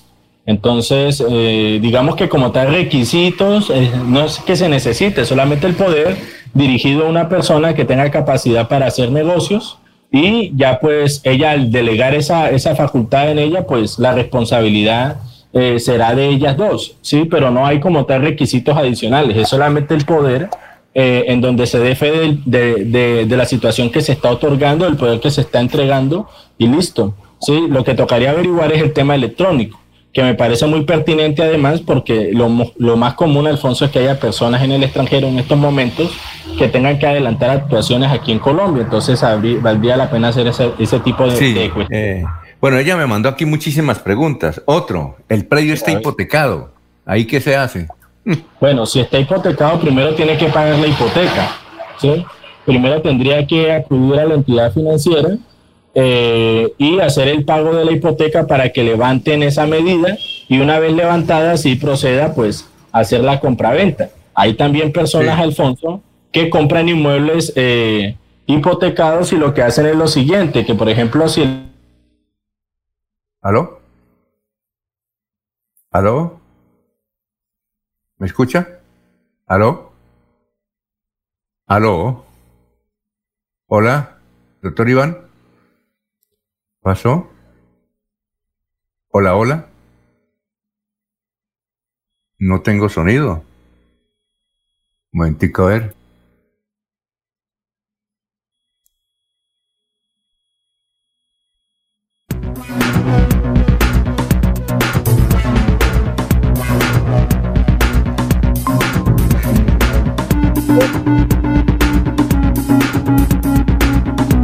¿Me escucha, doctor Iván? Hola. Hola, hola. ¿Qué sucedió? ¿Aló? ¿Doctor Iván me escucha? ¿Doctor Iván? Vamos a ver si... Eh, ¿Anulfo me escucha? ¿Anulfo me escucha? A ver, yo lo escucho bien acá. Hola, hola. ¿Qué pasó? ¿Qué sucedió? hola, hola. Vamos a ver si el doctor Iván Calderón nos, nos, nos escucha a esta hora, a ver si yo lo escucho bien.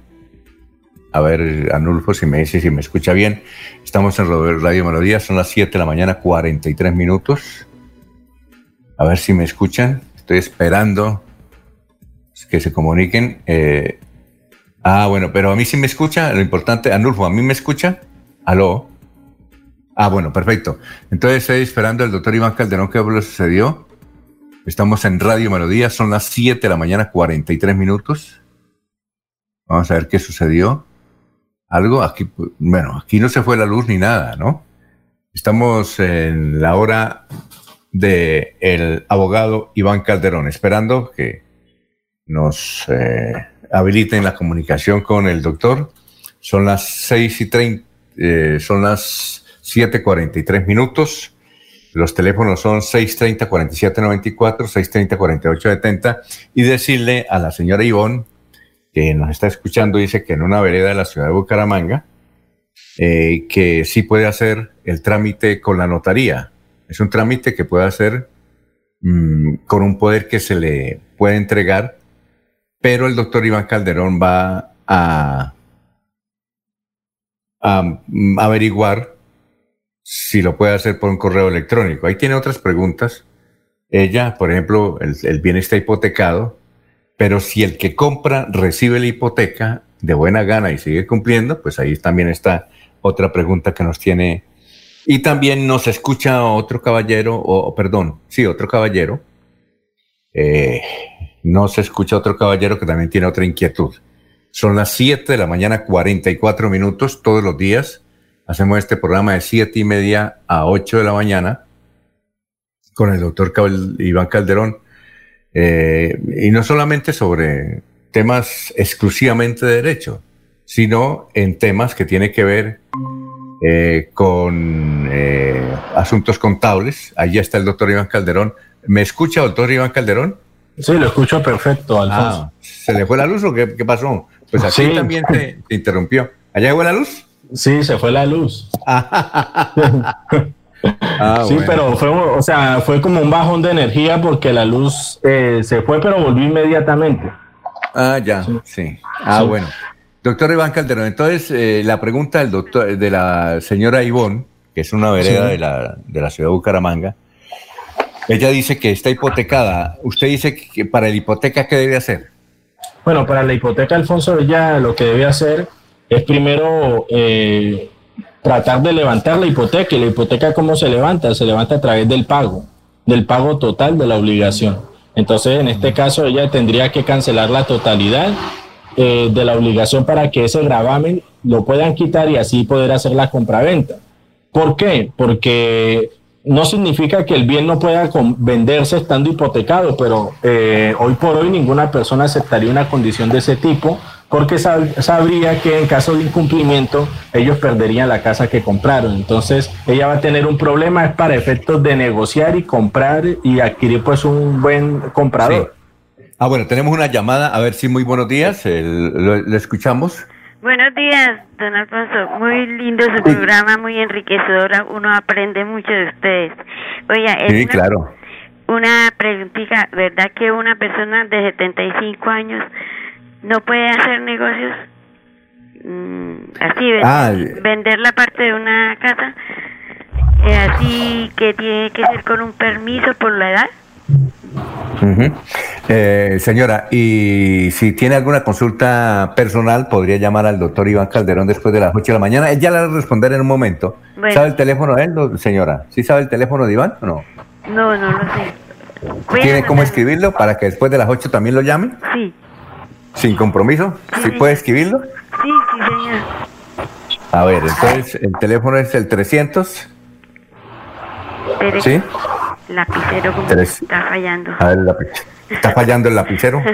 sí, 300, Vayan a ver. Tres- el, el el- a ver, el 300, 300, el número 7, 7, 4 veces 6 6, y el número 37. 37.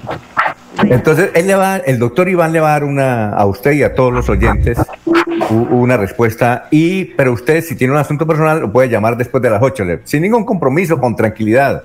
¿Sí? Bueno, muchas gracias. Oiga, don Alfonso, y otra preguntita.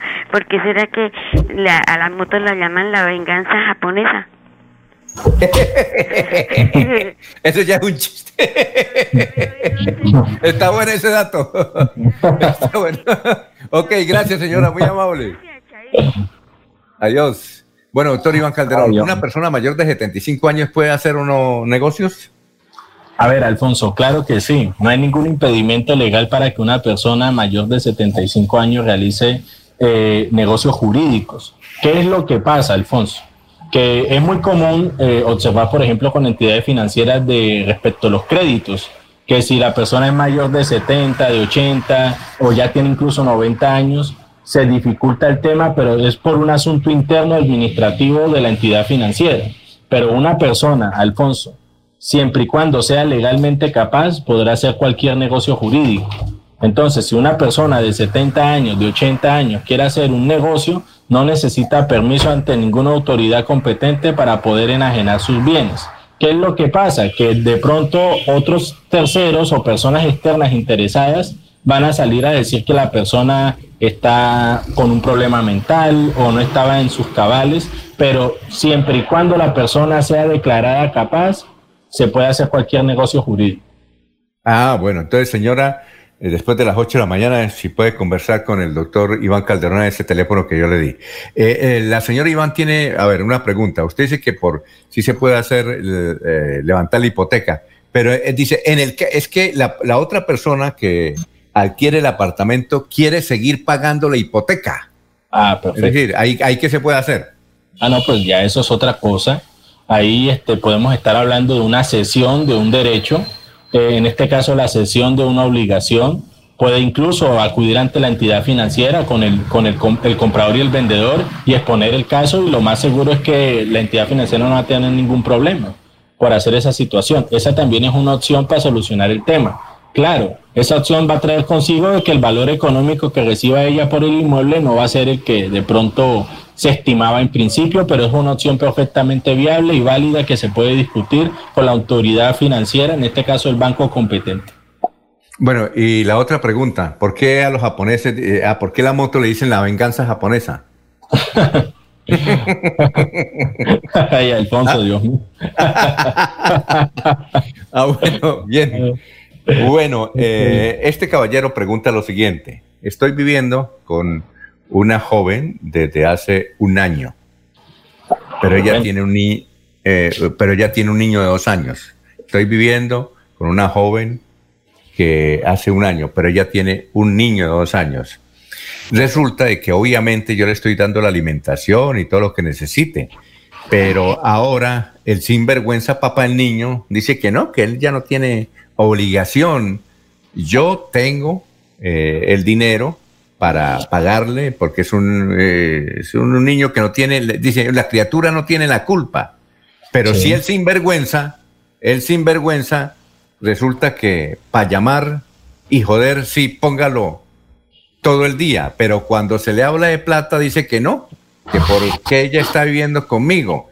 ¿Qué se puede hacer al respecto? ¿Hay algún impedimento jurídico para poner una demanda de alimentos? ¿Se puede colocar una demanda de alimentos? Dice aquí este caballero.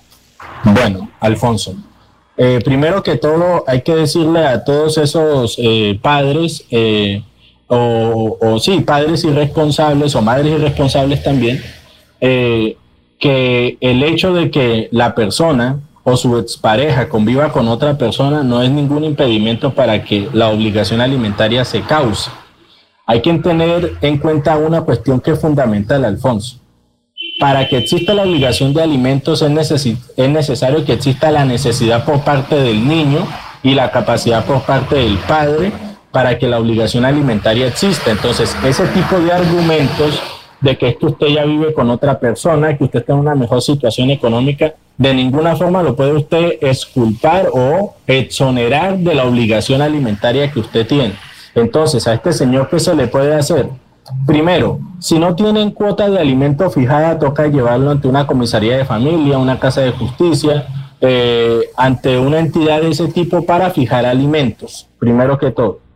Si ya tiene una cuota fijada de alimentos y él la está incumpliendo, hay dos vías. Está la vía privada, la vía civil, que es iniciar un proceso ejecutivo de alimentos en donde se le va a embargar el sueldo o las propiedades que tenga este señor con el fin de que cumpla con su obligación. Y está la vía penal por el delito de inasistencia alimentaria, que pues eh, en este caso pues lo van a declarar responsable de una conducta delictual consagrada en la ley 599 del 2000 eh, y como consecuencia en futuro tendrá que realizar una reparación integral al menor. Entonces estas son las dos opciones, pero es fundamental, Alfonso, en el caso civil, de que exista una cuota de alimentos fijada, que haya ya, que haya habido, perdón, una fijación de cuota alimentaria. Entonces, al oyente que le recomendamos que nos llame para nosotros asesorarlo a más profundidad respecto de su caso. Y pues aprovechando esto, Alfonso, también para mencionarle que mañana voy a hablar de todo lo que tiene que ver con alimentos, también para que los oyentes estén pendientes y esas madres que tienen de pronto a papás que son irresponsables con sus hijos, pues estén atentos a nosotros para poderlos asesorar. Bueno, eh, el, señor, el muchacho dice que la pregunta que me está escribiendo nuevamente, que lo que pasa es que el, el sinvergüenza, el papá biológico, está sin empleo, pero el papá de él tiene mucho dinero que usted, que lo escuchó hace 15 días a usted decir que cuando un, eh, eh, el papá del niño no tiene plata, el abuelo responde. ¿Eso es así? Sí, señor. Reitero pues la, la, la, información o la explicación que di hace 15 días, efectivamente. Eh, si la persona, el padre en este caso, no tiene la capacidad económica, la obligación recae sobre los abuelos. Entonces, en ese caso, con mucho gusto el oyente puede llamarnos después de las 8 y nosotros orientarlo para presentar la respectiva demanda ejecutiva de alimentos. Aquí hay una señora que dice que como va a hablar de alimentos, que además porque eh, el niño de ella aparentemente resultó afectado luego de comer carne de burro, porque el niño hace parte de una institución educativa, y si de eso también va a hablar. Eh, bueno, frente, o sea, yo como tal voy a hablar de alimentos como tal de la institución ah, jurídica, sí, pero frente a eso, Alfonso, hay que ser claros y concretos. Si se han presentado irregularidades relacionadas con intoxicaciones eh, y cosas de ese tipo, también nos pueden contactar porque tocaría ah, presentar una demanda contra la entidad que suministró ese tipo de alimentación. Ah, bueno, muchas gracias. Entonces, eh, mañana nos vemos, doctor Iván Calderón, muy gentil, ¿no? Sí, bueno, Alfonso, sí, muchas gracias también por, eh, por estar usted también aquí en este espacio y pues cuidado con la moto japonesa, ¿no? Ah, bueno, sí, el teléfono del doctor para que le marquen de ahora en adelante 307 4S6 y el número 37. Adiós. Nos vemos mañana, ¿no? Que, sigan en la programación de Radio Melodía. Los invitamos a una próxima emisión de este su programa Hablando con el abogado. Hablando con el abogado. Comuníquese durante todo el día con el doctor Iván Darío Calderón al celular 300 766 6637 300 766 6637. Agende su cita y reciba la solución a su problema jurídico. Gracias por la sintonía.